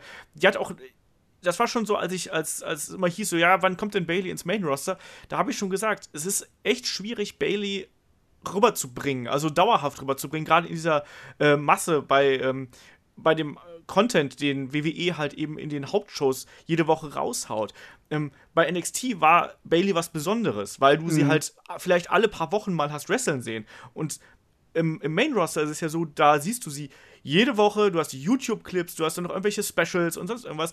Du hast da einfach eine viel höhere Masse einfach an, an Inhalten, die auf dich zukommen. Und dadurch wird es eben auch umso schwieriger, gerade neue Charaktere zu etablieren, weil du eben, die brennen eben viel, viel schneller aus, als das bei NXT der Fall ist. Ich, deswegen funktioniert halt NXT auch so gut, weil das echt so oldschool ist, wie es halt früher der Fall war. Weißt du, da ist es was Besonderes, wenn der Champion in den Ring steigt. Und da ist auch was Besonderes, wenn dann äh, eine Bailey oder, äh, oder irgendein Women's Title Match äh, kommt. Okay, aber jetzt, jetzt mal äh, Champion hin oder her. Ähm, was mir einfach auch total abgeht bei den Women's in, in der Main Show, ist einfach, dass sie halt keine richtigen Storylines haben, wo du denkst, okay, das ist richtig durchgeplant, das ist längerfristig, das hat Intensität, du hast halt momentan immer, ja, okay, jetzt mit Hell in the Cell, das, das wird ein gutes Match. Aber ich finde halt, dass die, wenn du denkst, okay, WrestleMania ist es äh, dreiviertel Jahr her, was ist seitdem von der Storyline her eigentlich wirklich Großartiges passiert? Und da sehe ich halt nicht so viel. Wenn ich halt zurückdenke, es gab auch früher immer gute Frauen ähm, im, im Kader, auch wenn es halt wenige war aber die hatten dann auch gute Storylines. Das waren halt immer diejenigen, die in Erinnerung geblieben waren, waren immer die, die gute Storylines haben. Ob, ob es halt jetzt Trish gegen Dieter war oder halt auch die, die Storyline mit, mit äh, Trish gegen Mickey James, wo Mickey James Psycho war, wo die halt wirklich auch mal Zeit hatten für, für Promos, für, für Segmente und halt äh, variabel gezeigt wurden. Auch AJ Lee, ihr, ihre Pipebomb war super, aber da hatten die auch mal Zeit. Die mussten ja, die müssen ja auch nicht die ganze Zeit wresteln, aber ich finde halt schon, dass die dann auch gute Storylines haben sollen. Mhm. Ich finde halt vom Gefühl her, würde ich jetzt einfach denken, dass die äh, Writing-Teams so machen, dass sie zuerst jetzt die Main-Events machen, ganz normal bei den Männern, und dann anschließend aber nochmal die ganzen Männer-Cut durchgehen und danach erst zu den Frauen gehen. Für, für mich kommt es halt nicht so vor, als wenn vom Gefühl her als wenn es jetzt, ähm, als wenn der Titel von den Frauen irgendwas Wichtiges wäre und dass man drumherum eine große Storyline aufbauen will oder dass man irgendwie versucht, Charaktere richtig zu schärfen, sondern es gibt halt die Random Matches, ganz toll. Dann gibt es halt ab und zu die Pay-Per-View-Matches, die halt sehr gut sind oder sehr gut sein können. Aber da, da fehlt mir in Anführungszeichen, so romantisch es klingt, die Liebe einfach dazu, die, diese Hingabe, das Gefühl, dass ich denke, das Booking-Team vertraut da und die möchten da was reißen. Wie bei NXT. Bei NXT habe ich immer das Gefühl, äh, die glauben an, an, an die Mädels, sie wollen denen halt wirklich auch Chancen geben. Um, Im Main Roster ist es halt belanglos irgendwie. Ich weiß mhm. nicht, woran es liegt. Vielleicht an, an Vince, auch Backstage, dass er halt äh, immer noch halt ein bisschen ein oldschooliges äh, Denken hat, was, was Frauen angeht. Aber Fakt ist doch einfach, dass die Revolution eine riesige Chance war und dass es halt sehr, sehr viele super gute Wrestlerinnen gibt auf der Welt und die WWE es nicht geschafft hat, die, diesen Cut durchzuziehen und dann zu sagen, jetzt kriegen die ihre Zeit. Es wird immer weniger und ich habe echt Schiss, dass es jetzt in einem Jahr eigentlich so aussehen wird wie vor ein paar Jahren. Dann hast du halt ein paar gute Wrestlerinnen ohne Storyline, hast du die Random Matches, die äh, Mädels, die kreischen und das war's. Das ist, ist dann nur noch Beiwerk. Hm. Das ist meine Vermutung, also mein, mein, meine Angst. Ich finde, also von neue Leute einführen, grundsätzlich ja auch, äh, aber noch von außen, die schafft es ja nicht mehr ihre eigenen sauber zu bringen. Also ich finde zum Beispiel, um nochmal auf Bailey zurückzukommen, die hat mal in ihrem allerersten Auftritt im Main Roster schon verheizt. Ist meine Meinung, weil der, der Pop war zwar riesengroß, aber dann hat sie im Match keine Rolle gespielt wenn du den, den Superstar der, äh, von NXT hochziehst und den Leuten, die Leute wissen, wer das ist, und dann darf sie im Match quasi winken, während ihre Partnerin das Match dann gewinnt. Was in, de, in diesem Match völlig egal gewesen wäre. Wenn sie gewonnen hätten, hätte es einen Rub gegeben und dann hätte man gesagt, jetzt kommt sie wieder. Also es ist alles so seltsam. Wobei ich nach wie vor, äh, man muss hier ich finde, man muss die Brands doch sehr stark unterscheiden, weil einfach bei SmackDown alles viel besser funktioniert, obwohl da gefühlt äh, die Qualität der Wrestlerin ja nicht so hoch wäre, weil du hast Becky und dann kommt lange nichts so ungefähr. Ja, aber das Ding ist halt, äh, ähm, eine, ein Wrestler, egal ob äh, männlich oder weiblich, da kommt es ja nicht nur oft darauf an, wie gut sie im Ring ja. sind, sondern auch eben, wie gut die Geschichten dahinter sind und äh, ja, eben, die dafür sorgen, ja, ob die Zuschauer mit ihnen connecten. Ne? Und das und schafft bei SmackDown halt irgendwie deutlich mehr. Also das muss man einfach so ganz klar sagen. Wobei natürlich das Konzept von SmackDown, die äh, Stunde kürzere Laufzeit durch Talking Smack zu ergänzen, natürlich genau diesen Raum schafft, dass die Leute den Charakter entwickeln können. Da hockst, da hockst du dann einen Wrestler zehn Minuten lang mit Daniel Bryan und Renee Young hin und lass ihn reden und wenn es gut geht, dann ist er hinten nach besser dran. Ja. So sei es jetzt ein Baron Corbin, sei es jetzt äh, natürlich The Miss mit seinem Promo, Dolph Ziggler, der ja auch vor drei Monaten noch gesagt hat, jetzt können sie ihn langsam mal wegschmeißen, weil jetzt interessiert er wirklich niemand und jetzt plötzlich ist er wieder die ganz große Nummer. Ähm, und halt auch, äh, selbst nach dem letzten Pay-Per-View setzt da Alexa Bliss hin nach ihrem beschissenen Match und lasst es drei Minuten reden. Das war, war zwar nicht sensationell, aber wenigstens ein bisschen was. Äh, also mehr wie Dieses Match ist äh, äh, auch ein Paradebeispiel dafür, was man nicht machen darf. Ja, dass dann, der, dass dann die Herausforderin von der langweiligen Face-Frau, die halt noch zufällig auf dem Roster übrig ist, gepinnt wird. Ja, es war genau, dann ja in, in der Dauer der Zeit. Also es war ja auch wieder ein Mini-Match und das war einfach, das war wie so ein Schlag ins Gesicht. Normalerweise bei den Männern, da muss man realistisch sein, hätten die es so gemacht, dass sie wahrscheinlich Backstage einen Verletzungsengel gemacht haben oder sonst irgendwas. Ja, so wie halt mit, sich mit Mühe Ort gegeben hätten. Und so, hier ja, haben sie sich nicht Mühe gegeben. Wobei die Frage ist, also so halt wie Randy Orton im Pay-Per-View davor, oh, ein, er macht ihn kaputt, deswegen findet das Match nicht statt. Die das Frage war auch scheiße. Ja, ist das auch scheiße, aber es ist doch besser als so ein Match. Ja. Ja, aber besser, vielleicht, wobei halt die Frage ist, wir wissen ja, wissen wir eigentlich, was mit Becky jetzt wirklich war? Ist das mal irgendwie rausgekommen? Nee, Nö. oder? Nee, also du hast ja nur gesehen, hier gibt es ein Foto von ihr im Krankenhaus. Das sah ja schon so aus, als ob es nicht so ganz unbedingt, weil wenn sie es Backstage hätten haben können, sage ich mal, wäre es natürlich sehr viel intelligenter gewesen, dass sie der Alexa zieht ja mal kurz eins über die Rübe. Und dann fällt das Match halt aus und Daniel Bryan sagt, nö, so geht's nicht. Du musst jetzt schon nur mit jemandem kämpfen. Das wäre natürlich viel besser gewesen.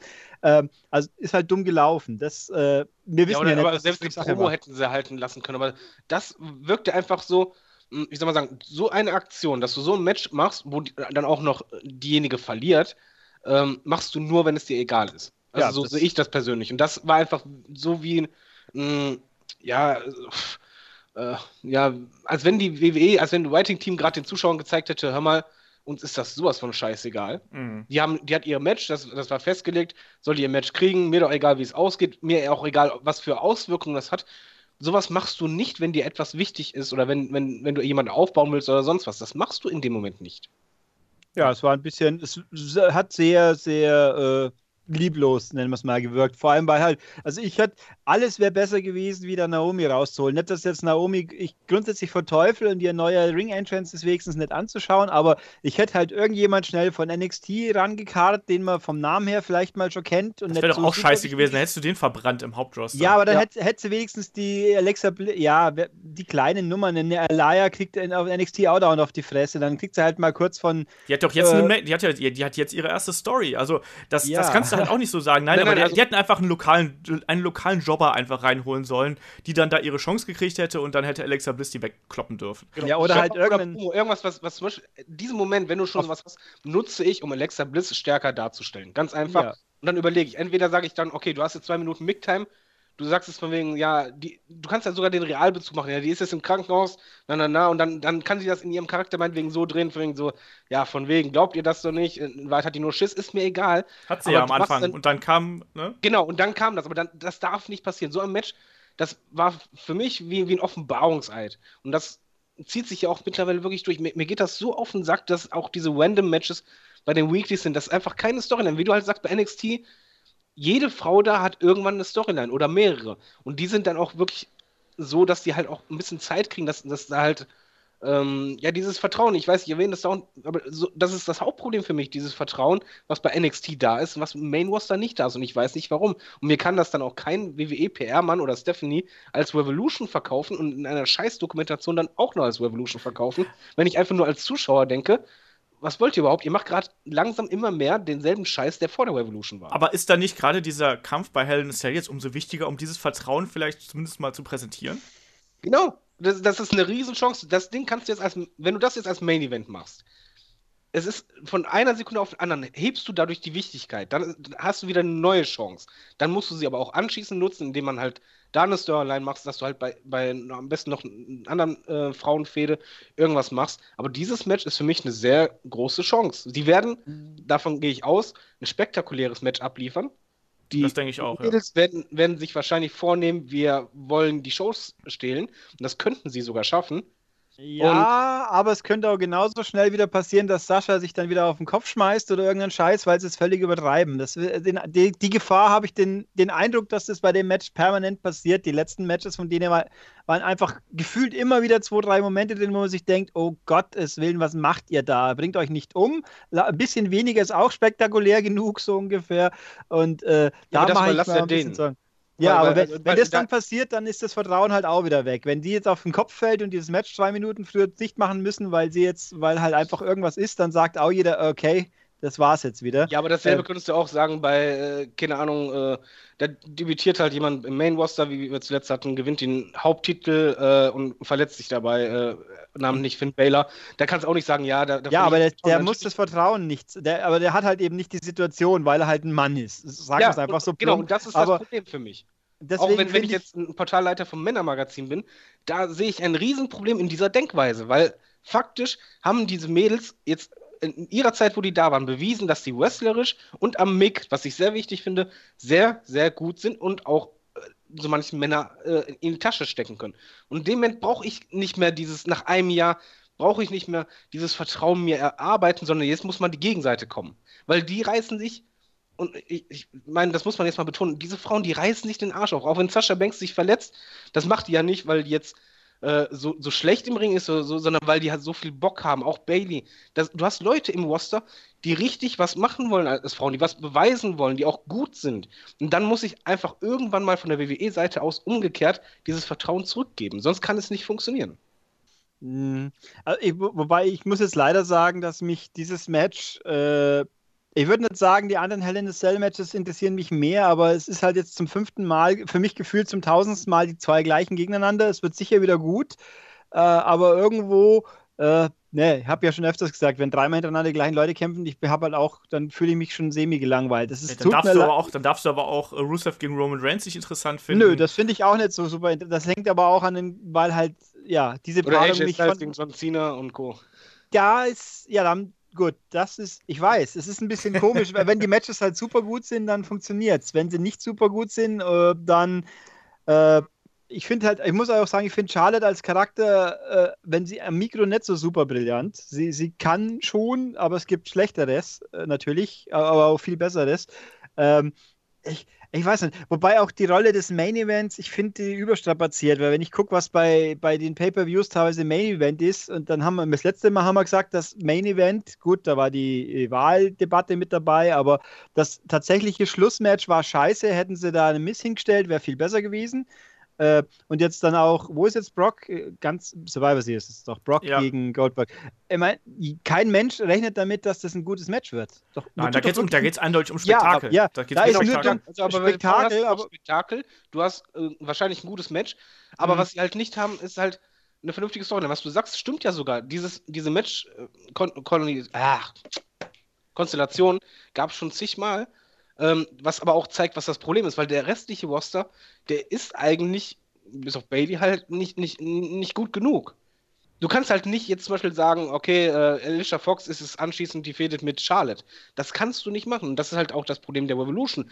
Die haben jetzt halt ein paar gute rübergezogen. Insgesamt waren es halt drei, jetzt sind es vier.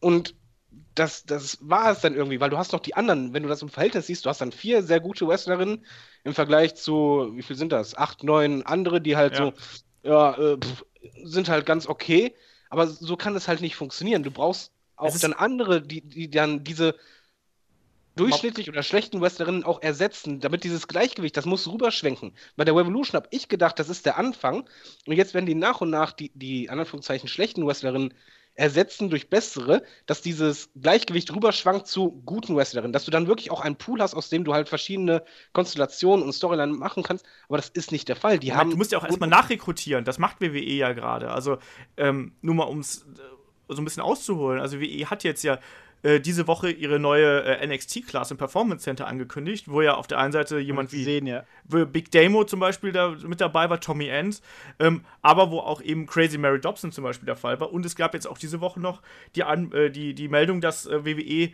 ähm, Top äh, äh, Talent aus Japan verpflichten will, nämlich ähm, Io Shiria und Kaira Hojo aus von Stardom, ähm, die wohl in die gleiche Kategorie fallen sollen wie eine Asuka und eventuell sogar noch besser sein sollen. Ich habe von denen noch nichts gesehen, aber das ist das, was ich so auf den Boards lese. Also, du kannst. Ja, aber das machen sie, aber jetzt überleg mal nur, wie lange die Revolution, der Start der Revolution her ist. Ja, natürlich, aber du kannst und, und halt wie viel seitdem passiert ist. Ich, ich, ich erwarte nicht, dass jetzt sofort 20 Super Wrestlerinnen kommen. Das ist richtig, aber ich verstehe halt nicht, warum die schlechten Wrestlerinnen immer noch so viel TV-Zeit kriegen, gerade im Vergleich zu den Anführungszeichen Guten. Ja, du kannst aber nicht, hm. äh, ne, du kannst nicht zwei Divisions auf vier Leuten aufbauen. Nein, das, das natürlich nicht, aber du kannst halt äh, dann zumindest denjenigen, die halt äh, da sind, äh, mehr Zeit geben. Und du hast ja auch noch im, bei den anderen, wenn man halt realistisch sieht, okay, Page ist auch halt gut. Ähm, ja, ich finde halt auch, glaube ich, Vergangenheit. Da können wir das. Höchstwahrscheinlich, also, ja. Aber Natalia hat ja auch was äh, drauf, auch wenn die halt älter ist ähm, selbst Naomi finde ich, dass man daraus auch was machen könnte oder zumindest mal ab und an eine Fehde haben könnte. Aber welche Fäden hatten wir denn jetzt wirklich? Und wenn, wenn halt so jemand eingreift wie Naomi, dann ist das dieses, ja, komm kurz, macht einen Move, dann, ah, dann dieses Gekreische und Co. Das, die, das sind ja auch keine Wrestlerinnen mit einem Profil. Aber ich finde, ich finde, es sind gar nicht so viele. Ich gucke hier jetzt gerade auch mal wieder. Die, also wenn ich jetzt ich meine, dass die, dass die ganze Frauendivision per se ein Problem hat, das sind wir ja einig. Aber wenn ich gucke bei Raw, die Alicia Fox hat seit, seit dem Split gefühlt, war sie es zweimal auftaucht, hat auf die Fresse bekommen, das war's. Und mehr hat man die nicht gesehen. Und bei, bei SmackDown, Naomi hat auch mehr oder weniger, sie ist zwar im Verhältnis öfters da, aber auch wesentlich weniger auftritt wie alle hochgezogenen NXT-Frauen. Und äh, gut, ich meine, dass die Niki natürlich mehr hat, das ist die große, das ist die eine, aber die ist halt namenswert. Aber sonst sind schon tatsächlich okay, die. Äh, andersrum. Aber es funktioniert halt. Es ist halt wenig los. Ich meine, und dass man mit, selbst mit, mit, mit verbrauchten Leuten, in Anführungszeichen, ich sage extra in Anführungszeichen, was kann, schau dir Heath Slater und Rhino an. Heath Slater war der Loser seit zehn, der, der Clown-Loser seit zig Jahren und Rhino ist ein Relikt aus der Altzeit und jetzt sind es die großen Nummern, weil halt hier jemand eine Idee hatte, die funktioniert. Und die fehlt bei den Frauen. Ja, aber äh, genau das, das meine ich halt. Aber da hast du halt noch Leute äh, wie Alexa Bliss oder halt Carmella, die mhm. meiner Meinung nach schon was sein könnten, aber wo keiner irgendwie mal auf die Idee kommt, einen richtigen Charakter richtig zu schärfen, sondern Alexa Bliss war halt erstmal Beiwerk, na na na. Carmella hat gar kein richtiges Gimmick bekommen. Ja, die arbeitet auch gerade dran, habe ich das Gefühl. Da sind sie so on the fly, weißt du? Das ist so ein genau, bisschen. Genau, sie, sie arbeiten dran, aber das ist halt trotzdem, ähm, finde ich halt, dass es halt nicht so fokussiert Nein. ist. Und, Dan, und Dana Book halt, äh, ja, ir irgendwie auch für mich, die sind halt, wenn es ein Dana Book rauskommt, ist das für mich, ja, für wen steht sie oder was, was ist das jetzt für ein Charakter? Das ist nicht so, dass ich jetzt denke, okay, das hat jetzt irgendwie einen großen Impact. Ja, Dana, Dana Brooke hat halt. Dana Brooke hat die Arschkarte in der Hinsicht, entwicklungstechnisch die Arschkarte gezogen durch die Verletzung von Emma, meiner Meinung nach. Das ist halt Pech gewesen. Dann haben sie es halt umgepolt zum, zum zum Stooge von, von der Charlotte. Ob das so gut war, offensichtlich nicht. Und bei, äh, wer war die andere gerade? Äh, Alexa Bliss? Äh, nee, also Carmella, da bleibe ich dabei. Die hätten sie mit Enzo und, und Cass zusammenlassen sollen und sie dann erstmal etablieren und dann einen Spin-off. Und dann hätte sie vielleicht mehr gebraucht, wie, wie sie jetzt in einen anderen Roster zu stecken. Aber gut, ist halt passiert. Findet ihr eigentlich, dass, dass der Roster-Split ähm, für die Frauen Vor- oder Nachteil war? Also ich Nachteil, finde, äh, ja, das wäre halt für mich eine Division gewesen, wo ich gesagt hätte, ja. komplett übergreifend über beide Sendungen verteilt. Ja, aber das haben wir ja auch schon bei den Cruiserweights so ähnlich. Also dafür war die Talentdichte ist einfach zu gering, als dass man das über zwei Rosters hätte splitten können. Ich hätte total gut damit leben können, hätte man gedacht, bei Raw machen wir Cruiserweights und bei SmackDown machen wir Ladies Exclusive. Hätte ich super gefunden, weil da hättest du dann wirklich einen äh, Roster gehabt, wo du genau das hättest machen können, was du eben gerade angedeutet hast, David, nämlich, ähm, wo du einfach sagen kannst, so, wir sortieren jetzt so langsam peu à peu die äh, Alten aus und dann benutzt du die halt eben als Enhancement Talents, wie es ja so schön heißt, sprich zum Aufbauen von äh, neuen Talenten, die auch gerne mal sich dann hinlegen dürfen und auch gerne mal äh, jobben dürfen. Aber so ist es dann eben so, dass wir auf beiden Seiten zwischen sechs und acht äh, Damen haben. Und naja, dann wird es halt eben teilweise auch ein bisschen schwierig, da zum einen eine Vielfalt in die Matches reinzukriegen und aktuell ist ja gerade bei Raw eben, wie gesagt, ja, eine, eine, Baustelle, wo sie bei den Herren noch nicht mal wissen, ähm, wie sie damit zurande kommen. Und ich habe auch da das Gefühl, dass sie auch nicht wissen, wie man da die Damen irgendwie richtig in den Fokus setzen sollte. Außer die ganz großen Namen, die halt eben schon etabliert sind. Und das sind nun mal Sasha Banks und äh, Charlotte. Und bei Bailey, da weiß man auch nicht genau, wo sie hinwollen. Also ich bin der Meinung, das hätte man beim Form Roster-Split äh, sich besser überlegen sollen, aber das ist halt so typisch bei WWE, weißt du, da hat man halt eine geile Idee, komm, wir machen einen Roster-Split, yay, und dann macht man den und denkt man so, verdammt, und jetzt? jetzt haben wir den Roster-Split und jetzt haben wir nichts damit anzufangen. Ja. Und das haben wir ja schon bei einigen äh, Geschichten jetzt gemerkt. Ich frage mich ja auch, äh, wenn ich hier so, also Mickey James, nachdem die ja vorhin genannt wurde, die ja auch dafür steht als eine von früher zwar, die aber auch was kann, ja offensichtlich, äh, oder konnte zumindest, äh, ob man die dann vielleicht nach dem ob die eine Rolle spielen sollte, nachdem, gut, die wird es gegen Asuka natürlich verlieren, das ist ja auch klar. Ähm, ob die dann so quasi eine alte Veteranin zum Anschieben der ganzen Geschichte, mal so wie halt, ich sag mal, wie ein Spirit Squad, wo man ja auch nie gedacht hätte, nach dem einen, dass das irgendwie, und der funktioniert ja jetzt plötzlich irgendwie auch wieder. Gut, die haben natürlich eine Verbindung zu Dolph, äh, aber trotzdem. Also es wäre vielleicht Mickey auch mal. James ist ja bekannt, also ich fände es gut. Also deine Idee, ich, ich fände es gut, das wäre zum Beispiel jemand, der auch am Mix stark ist und, und sie könnte halt auch den anderen was beibringen und halt, wie Olaf sagt, halt, sie hätte kein Problem, sich hinzulegen. Ja, und dann kann sie halt auch andere overbringen, aber dazu musste man halt auch Bock drauf haben. Ja, wobei auch, ist, ich habe ja mal irgendwo das Gerücht gelesen, ich mag es nicht so recht glauben, dass das ja eigentlich für Trish Stratus gedacht war, die ganze Idee. Äh, das, das kann ich mir nicht vorstellen. Die ist zu wichtig und zu groß für so eine Rolle, finde ich. Die wäre als, als Schlachtopfer für Neuzugänge, würde ich mich sehr darüber wundern. Ja, das, okay. das wäre halt geil, Trish Stratus zum Beispiel vor WrestleMania irgendwie beim Rumble zurückkehren zu lassen oder sonst irgendwas. Weißt du, du machst beim Rumble nochmal, ich weiß es nicht, von mir aus äh, Charlotte gegen Bailey und dann gewinnt Charlotte und sagt, hier, ich habe jetzt alle besiegt und und dann ertönt die Musik von Trish Stratus und sagt, hier, WrestleMania, wir beide. Fände ich mhm. geil. Also ich, ja. ich glaube, Trish Stratus ist halt zu groß für NXT, aber für fürs WWE Main Roster, um so einen großen Main Event aufzubauen, das fände ich halt eben schon cool. Äh, apropos Main Event, ähm, findet ihr denn eigentlich, dass Revolution noch immer noch anhält oder ob die gescheitert ist oder wie se seht ihr das jetzt? Also wie, wie wäre jetzt euer Gefühl, wie ihr die Revolution bezeichnen würdet?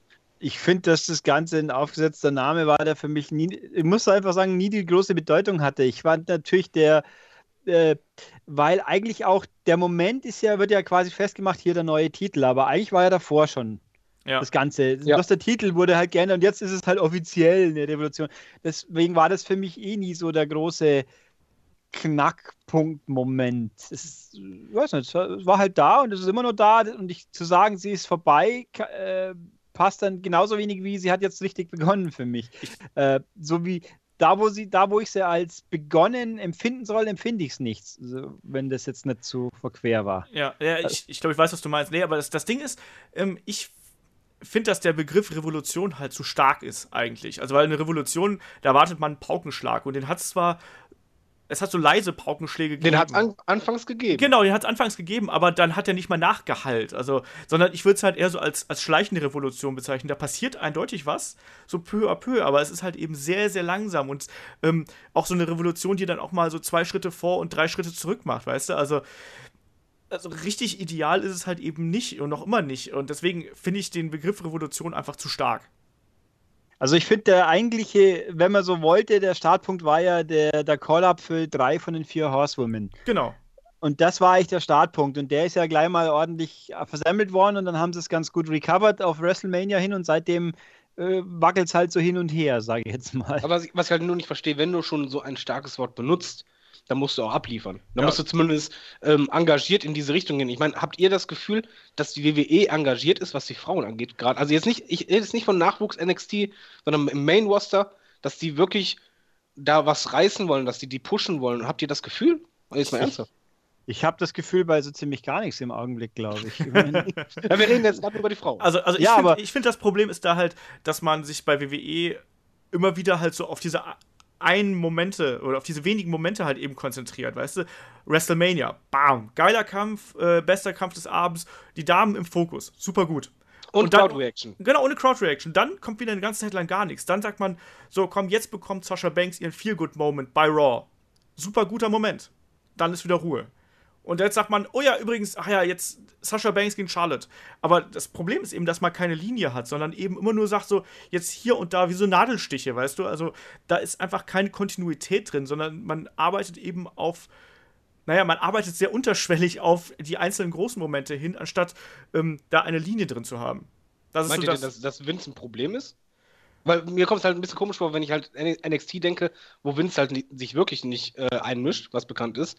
Und da wird halt schon der Fokus stärker drauf gelegt, aber bei Main Show halt gar nicht, wo halt Vince schon das Sagen hat. Meint ihr, dass, dass er da halt wirklich insgesamt äh, dafür verantwortlich ist, auch mit? Ich glaube generell, dass es hinter den Kulissen einige, ähm, naja, sagen wir mal, eine, einige äh, alte Menschen gibt, die das noch nicht so sehen und das es Talent noch nicht so sehen, wie äh, wie man es tatsächlich eigentlich sehen sollte. Also, dass das, dass Frauen ähm, heutzutage wresteln können, die können Charakter haben, die können alles sein, was sie wollen. Nicht, weil sie Frauen sind, sondern einfach nur darum, weil sie halt tolle Wrestlerinnen sein können, tolle Charaktere man, sein können. Man liest ja immer wieder, ich, ich stolper ja immer wieder über den Namen, der mir einfach, der Kevin Dunn.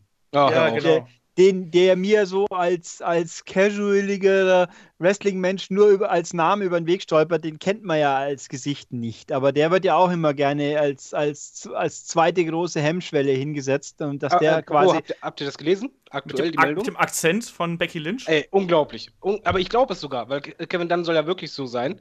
Äh, für die Hörer als Hintergrund, es heißt halt, dass Becky Lynch äh, keinen Push kriegen soll, ähm, weil Kevin Dunn, der halt ein hohes Tier ist, in der WWE ihren Akzent scheiße findet, weil der halt äh, kein amerikanischer, sondern irischer Akzent ist. Und, und er soll wohl auch schon dafür verantwortlich gewesen sein, dass Wade Barrett seinerzeit aufgrund seines Akzents halt eben keinen Push bekommen hat. Insofern. Aber ich Finn Baylor hat doch auch einen irischen Akzent. Nicht so stark wie Becky, aber der spricht doch auch kein amerikanisches Englisch. Ja, aber Finn ja, aber Baylor hat halt auch ein geiles Gimmick dahinter, weißt du? Richtig, also er, er hat ja schon vom Standing her, er verkauft. Da kann Kevin dann gegen sagen, was er will. Er, er wird verkaufen an, an Merchandise, er hat den Impact, aber bei den Frauen, die haben halt noch nicht dieses Standing und ich glaube halt schon, dass Kevin Dunn jemand ist, der halt, das hat man ja schon öfters gehört, auch in der Vergangenheit, der halt bei Western, die halt nicht diesen großen Stand haben bei Vince oder sonst wen und nicht die Zahlen verkaufen, dass er da sich stark einmischt und auch Karrieren mal äh, richtig runterdrücken kann. Also Wobei müssen wir jetzt alle Becky Lynch Merchandise kaufen. Wobei ich jetzt bei Becky Lynch auch ein bisschen mit ihrem wie soll ich sagen, es klingt furchtbar, ist natürlich oberflächlich, mit ihrem Äußeren ein bisschen ein Problem habt. Ich finde, dass sie mit was? Doch, ich finde, doch, also, lass, lass, lass, mich ausführen, bitte. Der, der, die, orangen Haare sind natürlich furchtbar Stereotyp, aber gut, die soll sie halt haben. Ich finde, dass ihre Outfits teilweise ausschauen wie, also das letzte, was sie hatte, so, als ob da ein Sack an ihr hängt. Ich, Und ihr, ihr, ihr, völlig überzogenes Steampunk-Outfit, wo dann ab, ich bei ein paar Matchen immer den Eindruck hatte, die kann jetzt nicht ganz, wie sie will, weil die blöden Fußschürzen runterrutschen und sie sie dauernd nachziehen muss. Äh, ich finde das furchtbar. Das, und ich finde, ich habe sie früher, ich habe sie nicht so sehr gesehen, zugeben. Wenn ich so Ausnahmen NXT-Zeiten, wo sie nur ein bisschen konventionelleres Ringgear hatte, ich finde das einfach besser. Also, also ich muss aber äh, wieder ganz kurz auf den, auf den Punkt Entrance kommen. Becky Lynch. Sie hat einen geilen Entrance. Genau, das wollte ich, ich sagen. Den Entrance. Be Be Becky Lynch hat einen Entrance, wo ich Gänsehaut habe. Wenn die jedes Mal, wenn die reinkommt, weil ich die Musik so geil finde und auch die Art, wie sie sich präsentiert. Und da gehört auch das Outfit zu. Dass das vielleicht hin und wieder jetzt nicht so 100% praktikabel ist, wissen wir spätestens seit WrestleMania. Aber nichtsdestotrotz ist es eben so, dass ich finde, dass, dass, dass Becky Lynch vom Look her absolut auch marketingtechnisch super gut zu verkaufen ist. Genauso wie auch eine, eine Bailey oder sonst irgendwas. Na, Becky Lynch ist super, die hat vor allen Dingen, die, die spricht ja auch noch andere Zielgruppen an. Die, die ist ja auch noch ein anderer Typ. Ich habe zum Beispiel im Freundeskreis mehrere, die auf Steampunk stehen. Da habe ich Fotos gezeigt, die sind da hingeschmolzen. Die haben nur gesagt, oh mein Gott, ist das toll. Ja, das glaube also, ich natürlich. Da, da muss man sich keine Sorgen machen. Also die, die ist halt, was ich bei ihr gut finde, äh, sie kommt raus und das ist für mich, ich schaue sie an, das ist eine Wrestlerin, das ist ein Star. Genau. Das, das ist, die nehme ich ernst. Die, genau wie, wie Sascha Banks mit ihren Entrance, auch super Entrance. Wenn ich die anschaue, ja, das ist ein ganz anderer Typ, aber das ist für mich auch Wrestlerin. Das, das sind, es gibt halt manche Frauen, die kommen halt raus, wo du direkt denkst, das ist eine Wrestlerin. Es gibt manche, die kommen halt raus, wo du denkst, Ja, das ist das eine, die, die hüpft, die macht das jetzt, weil die das mal ganz nett findet. Ja, das lässt sich aber auch relativ ein, ein, eindeutig festlegen, bei wem man es denkt und bei wem nicht, weil Becky Lynch und, Sa äh, und Sascha Banks, die haben keine Silikonfigur, offensichtlich, deswegen wirken sie automatisch athletischer und das, ja, fühlt ja, sich dann Silikontitten hin oder her, das ist, das ist doch wurscht. Also, äh, ja, aber wenn du eine Dana Brooke rauskommt, die halt ausschaut wie ein bisschen wie eine Puppe, dann denkst du halt automatisch gleich, hm, mal gucken. Ja, aber Moment, guck, guck mal Trish Stratos an. Also die hat gemachte Brüste, die hat gemachtes Gesicht, Hatte. aber trotzdem guckst du die an, äh, das ist für mich immer noch ein Star, wenn die rauskamen. Genau aber die hatten lange Entwicklung damals, genommen. Ja, aber ist ja egal. Aber Lita hatte zum Beispiel auch damals, dass das String raushing. Trotzdem, auch wenn die geil aussah, in Anführungszeichen, habe ich die immer als, als Wrestlerin angesehen. Das, das war jemand, der, der hatte was. Und ich, ja, weil sie halt schon, natürlich in ein, in ein Grunge-Outfit neigesteckt haben, was ja automatisch darauf hinausläuft, dass sie eben ihre körperlichen Vorzüge nicht so betont kriegt, wie wenn sie in so einem schlapper Jeans rauskommt, dann wirkt es gleich sportlicher. Das nein, nein, ist das schon, oberflächlich, aber, ich mein, aber dieser sexuelle Aspekt, der, der macht für mich einen Charakter nicht besser oder schlechter. Das, mhm. ist, das ist für mich relativ egal, ob das eine super hübsch ist oder nicht, sondern es geht in dem Moment, so blöd es klingen mag, auch um die Auf Ausstrahlung, um das Auftreten. Bei Becky Lynch zum Beispiel wäre null mein Typ, aber als sie das erste Mal, als ich das erste Mal sah, als sie rauskam, habe ich nur gedacht, ja, die ist cool. Das, das, das ist ein Charakter, irgendwie hat die was. Und ich finde, also Becky Lynch in ihrem, was, das haben halt wenige. Aber in welche Iteration? In ihrer jetzt, ich habe orange Haare und bin sehr jiddisch oder mehr am Anfang schon, wo sie nur braune Haare hatte und ihr rot-weißes äh, Spandex-Outfit, was halt einfach relativ normales Wrestling-Outfit war. Das war so. ultra langweilig. Du musst was haben, was ja. hervorsticht. Genau. Du also, sollst dich an was erinnern. Das gehört, die Show gehört dazu. Äh, genau, und ich, ich finde halt, manche von den Wrestlern, die haben halt eine gute Show, genau wie Charlotte. Ähm, finde ich optisch null mein Typ, total schrecklich eigentlich, aber ich finde, ihren Entrance, halt auch mit Ric Flair die Verbindung, okay. Aber ich finde, das, das passt aber auch zu ihr. Sie ist halt groß gebaut, sie, sie, sie verkörpert ein bisschen dieses von oben herab und so weiter. Das macht die alles gut. Also es gibt, genau wie, wie bei Bailey, Bailey ist halt so die, nette Knuffige, weißt du? Optisch ja, die, total egal, aber die haben alle Charakter. Und dann gibt es halt einfach im, im Roster einfach viel zu viele, die null Charakter haben. Ich kann dir immer noch nicht sagen, wofür Nikki Bella steht oder die, die ist für mich null Star Power. Ja, ist auch. Aber ich würde jetzt ja. mal.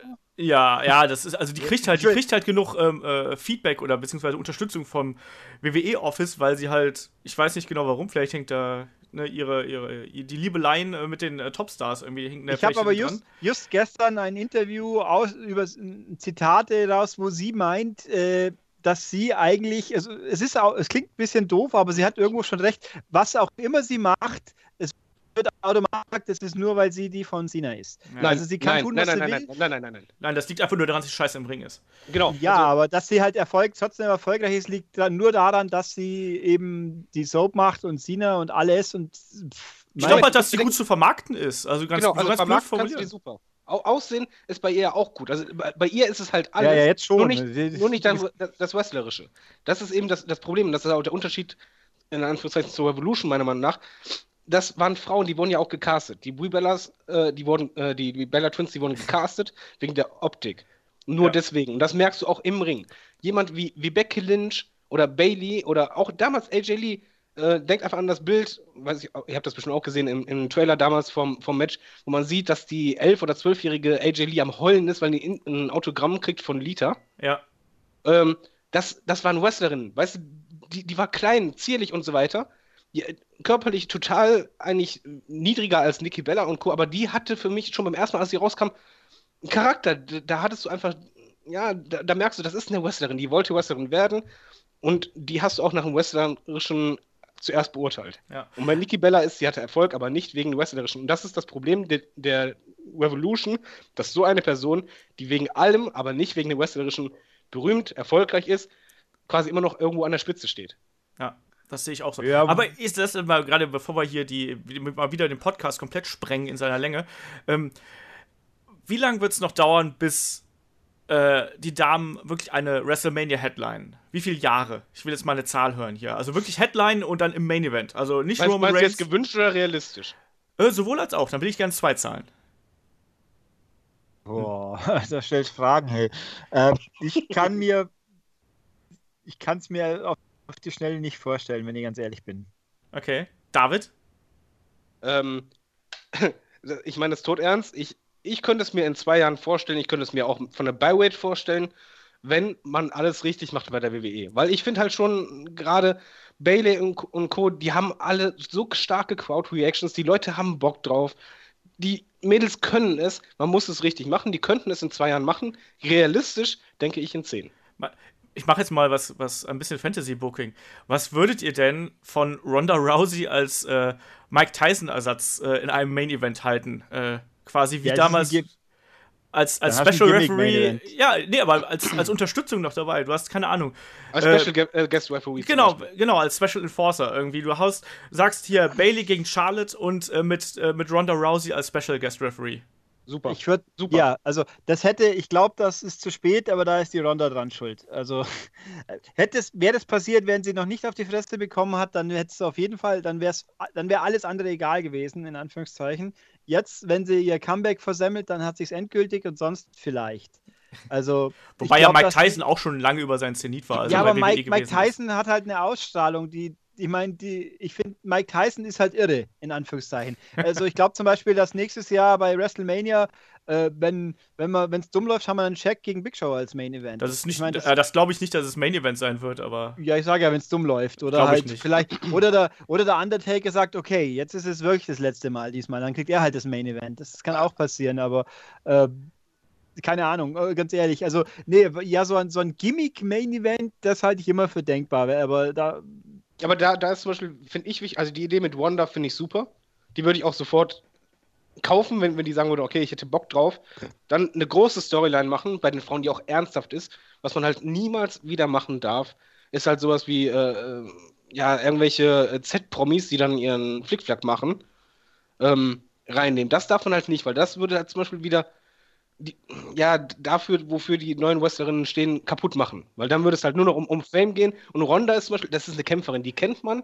Egal, ob die jetzt halt immer noch on the top ist oder nicht mehr, aber das ist jemand, der halt authentisch ist, weil es halt ein Kämpfer ist. Wie bei Mike Tyson. Mike Tyson hat funktioniert, weil es ein Fighter war. Genau, ich wollte gerade sagen, es muss halt jemand sein, der legit ist und nicht der irgendwo auf irgendwelchen Magazine-Covers ist. Also, also man könnte, ich könnte mir jetzt, um es jetzt mal so ganz Fantasie, nachdem ja Stephen Amell, der hat ja, meine ich, für seinen limitierten Auftritt eine recht gute Figur gemacht, weil der Mann ist ja auch athletischen Tier. Der Kampf war auch okay, ja. Der, der kann aber was. Die Katie Lloyds, also wenn jemand zufällig Arrow und Co. gesehen haben sollte, wahrscheinlich nicht, okay. Die, die ist halt, die spielt da die White Canary jetzt gerade aktuell in Legends of Tomorrow. Die, die Frau kann, die ist halt, die ist äh, relativ klein, aber die ist halt Parcours, Stunt-technisch, athletisch auch voll drauf.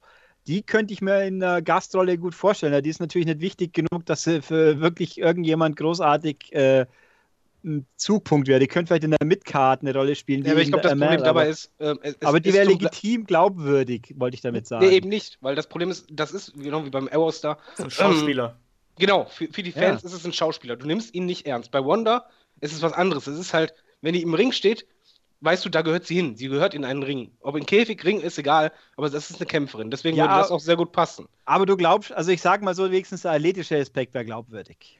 So wie Karl Malone. Ich habe damals Karl Malone gegen Rodman oder was, glaube ich? Malone ja, und Dings. Jetzt, jetzt, jetzt, bin ich gespannt, weil jetzt wird es gerade sehr absurd. Äh, Malone hatte, aber jetzt Malone hatte zumindest eine Statur und eine Athletik, die glaubwürdig war. Aber es ist ein Basketballer gewesen. ja, aber der hat, aber der hat einen Körper, der hat, wenn du den mal oben ohne gesehen hast, dann hast du gedacht, meine Herren der hat einen, einen Oberkörper. Boah, ja, aber das den, heißt ja wenn nichts. der ihm auf die Fresse hauen will, dann kann er das auch. Aber es wirkt wenigstens einigermaßen glaubwürdig.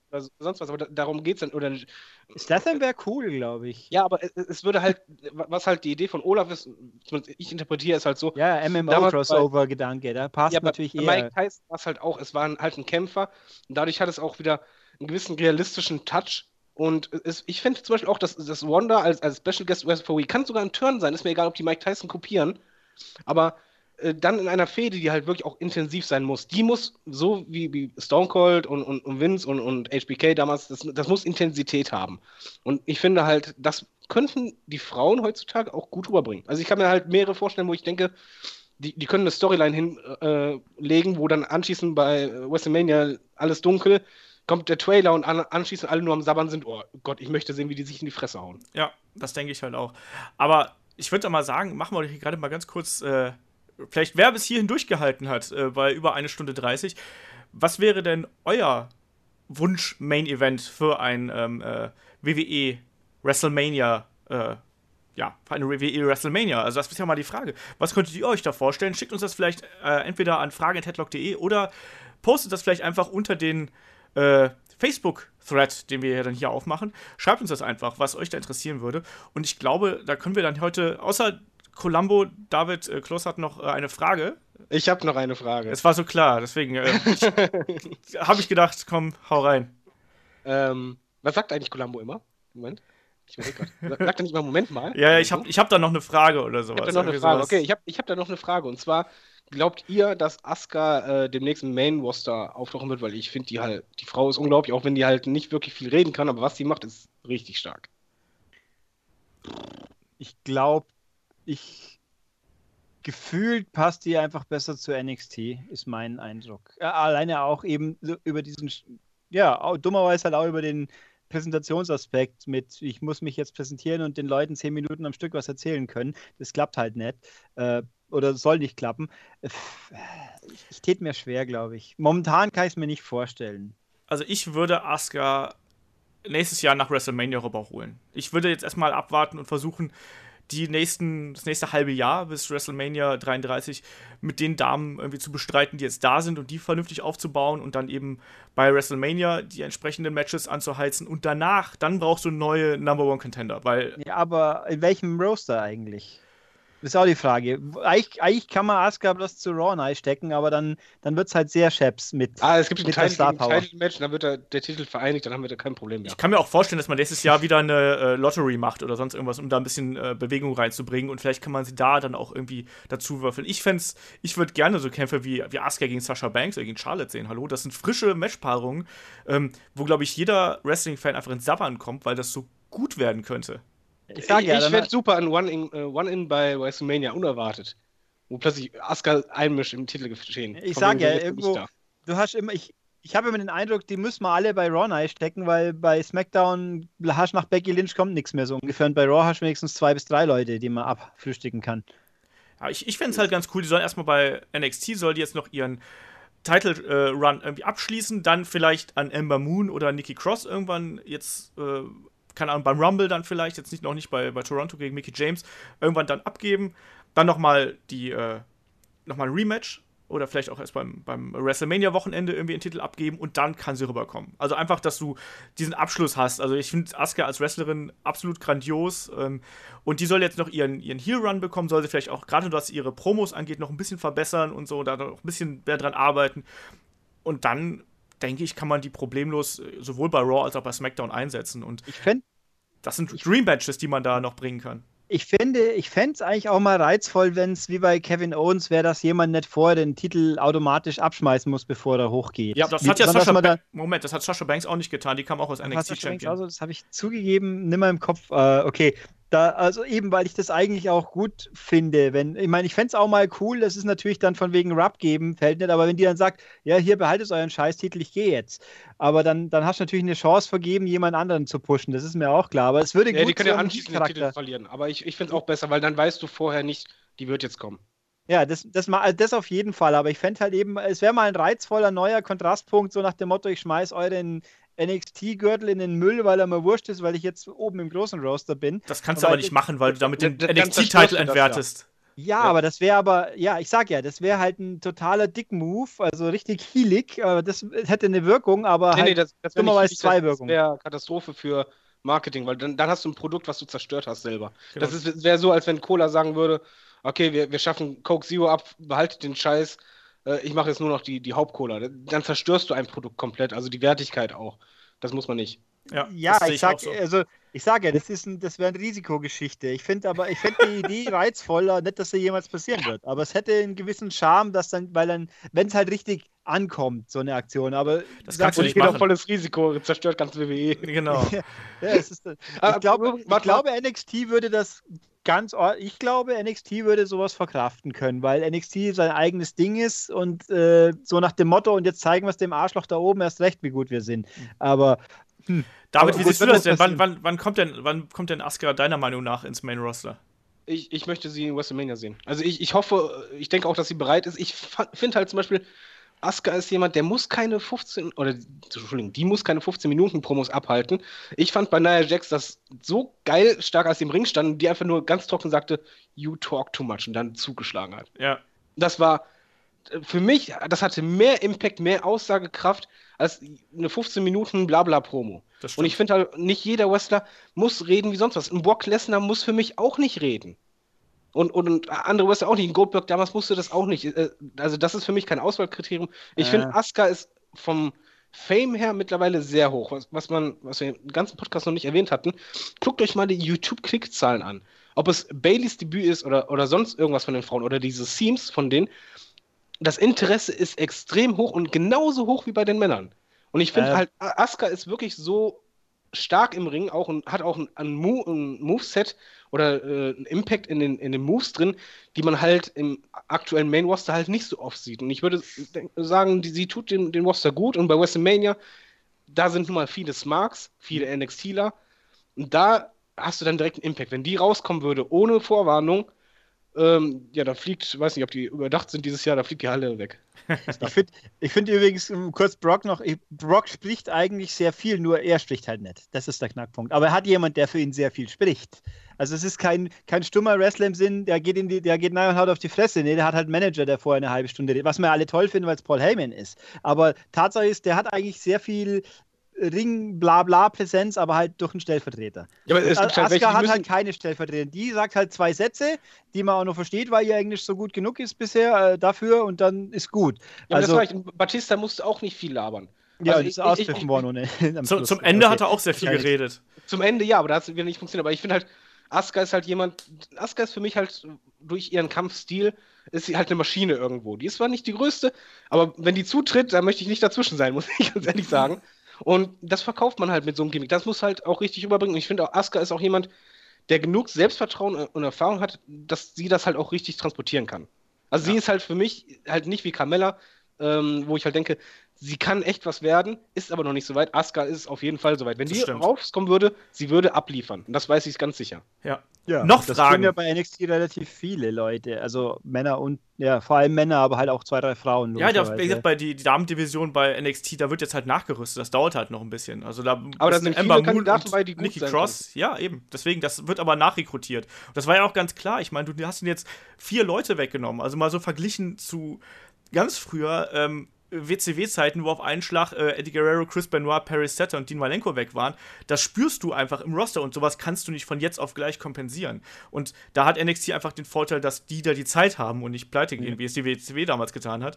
Bei den äh, Frauen müssen, beim Frauen fällt es auch viel mehr auf wie jetzt in der Tech-Szene. Da hast du zwar American Alpha rausgenommen, aber eigentlich könnt, man merkt es kaum. Ja, da hast du ja auch neue, neue Teams, die einfach nachgerückt ja, sind. Also da hast du Ciampa Gargano großzogen, die schon länger da waren und jetzt einen großen Push kriegen und super funktionieren und dann andere und ja. Das ist auch noch TM61 und sonst irgendwas. Also da sind ja. schon einige, die sie nachgeholt haben.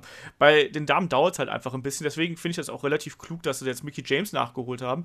Einfach um nochmal so ein großes Match zu zelebrieren, um auch Asuka vielleicht in ihrem Standing nochmal zu helfen und gegen Mickey James, das wird auf jeden Fall ein guter Kampf. Und dann Mickey James ist vor allen Dingen äh, echt immer noch sehr, sehr gut im Ring. Eben, das eben, das sage ich ja, das wird ein guter Kampf. Mhm. Und das überbrückt auch diese äh, Zeit, bis dann Leute wie Amber Moon oder Nikki Cross oder wer dann auch immer danach kommen sollte.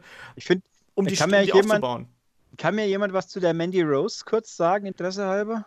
Mandy Rose. Ich habe keine Ahnung, wer Mandy Rose ist. Mandy Rose ist im Neu neu. Die ist auch bei NXT untergebracht, die ist aber in der aktuellen äh, Staffel von Total Divas drin. Ja, die aber, sieht ein bisschen ähm, aber, übel gut aus. ja, mal so. also, die, also ich lese nur vereinzelt was, dass die aber durchaus auch als Wrestlerin Potenzial hätte, im Gegensatz zu anderen größeren Total Divas Stars, die rote Haare haben zum Beispiel. Aber ähm, keine Ahnung. Und äh, NXT, also NXT traue ich ja auch zu, eben so Leute auch hochzuziehen, weil wenn ich mir angucke, dass die selbst aus dummen Gimmicks gute Sachen machen, dann. Ach, das ist Mandy Rose. Ja, jetzt weiß äh, ich, wen du meinst. Ja. Die sieht schon also, übel aus, ne? Aber bei ihr ja. ist ja, sie, sie, war ja bei, bei Tough Enough äh, zweite. Ach so, stimmt. Jahr. Das. Ja, ja, ja, ja, ja, okay.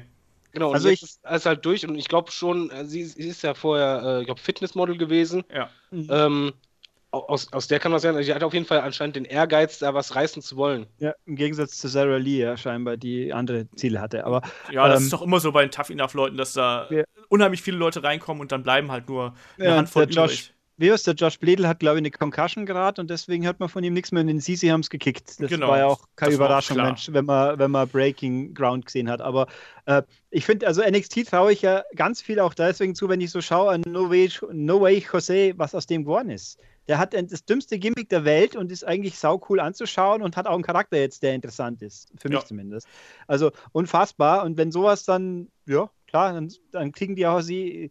Ja, mal schauen, ob sie aus der Alaya auch noch mal was rausholen. Jetzt, nachdem sie ja tatsächlich endlich ein bisschen angeschoben wird, weil bei Breaking Ground war die Noof ja ein nettes Mädel, aber irgendwie total peinlich.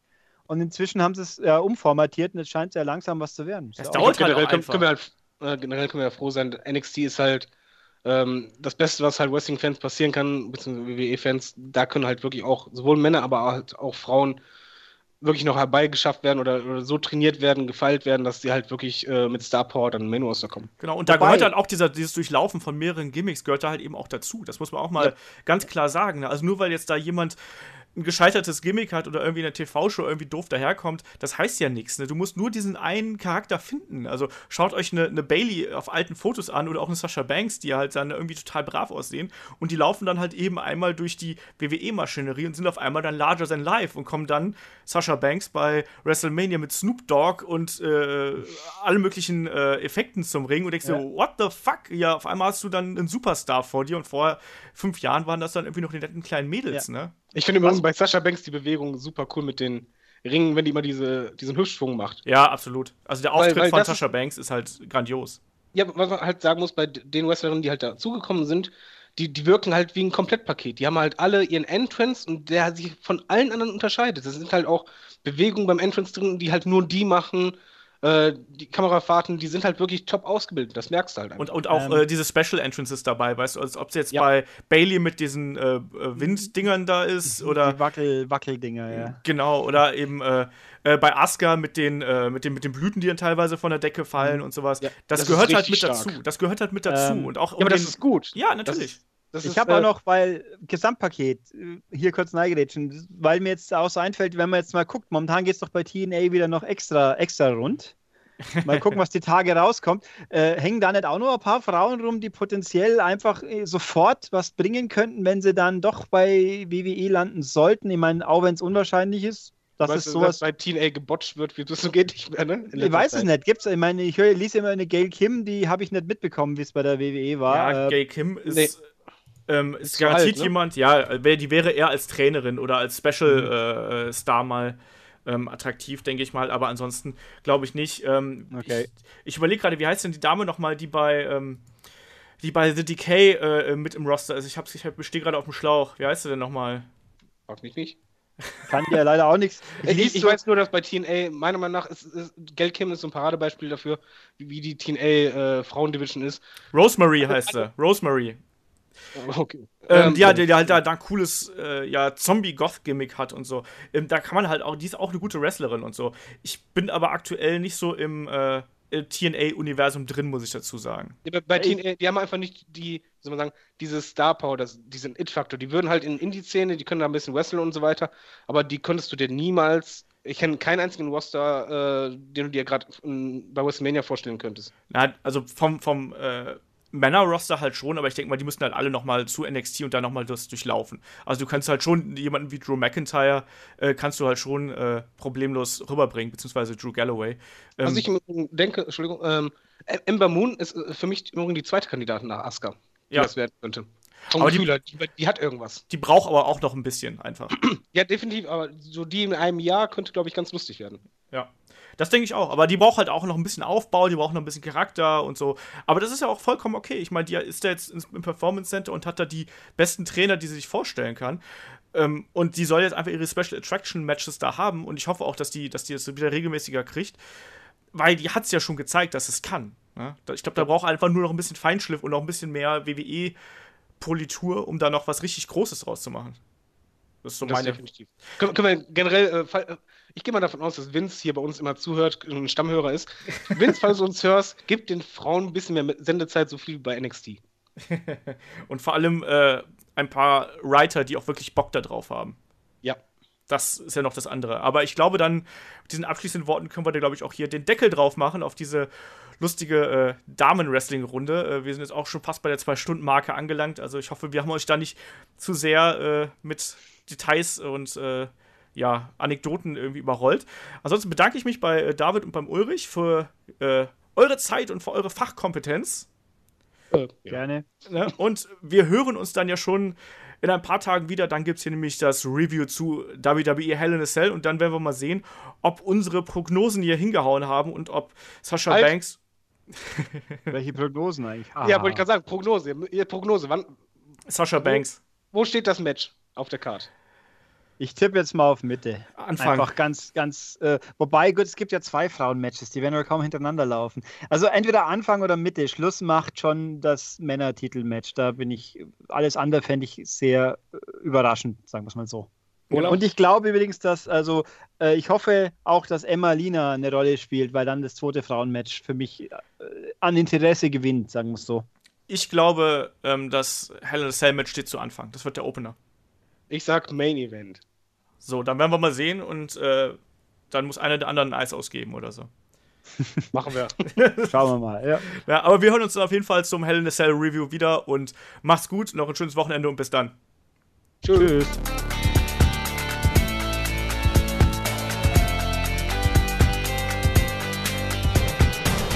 Headlock, der Pro Wrestling Podcast.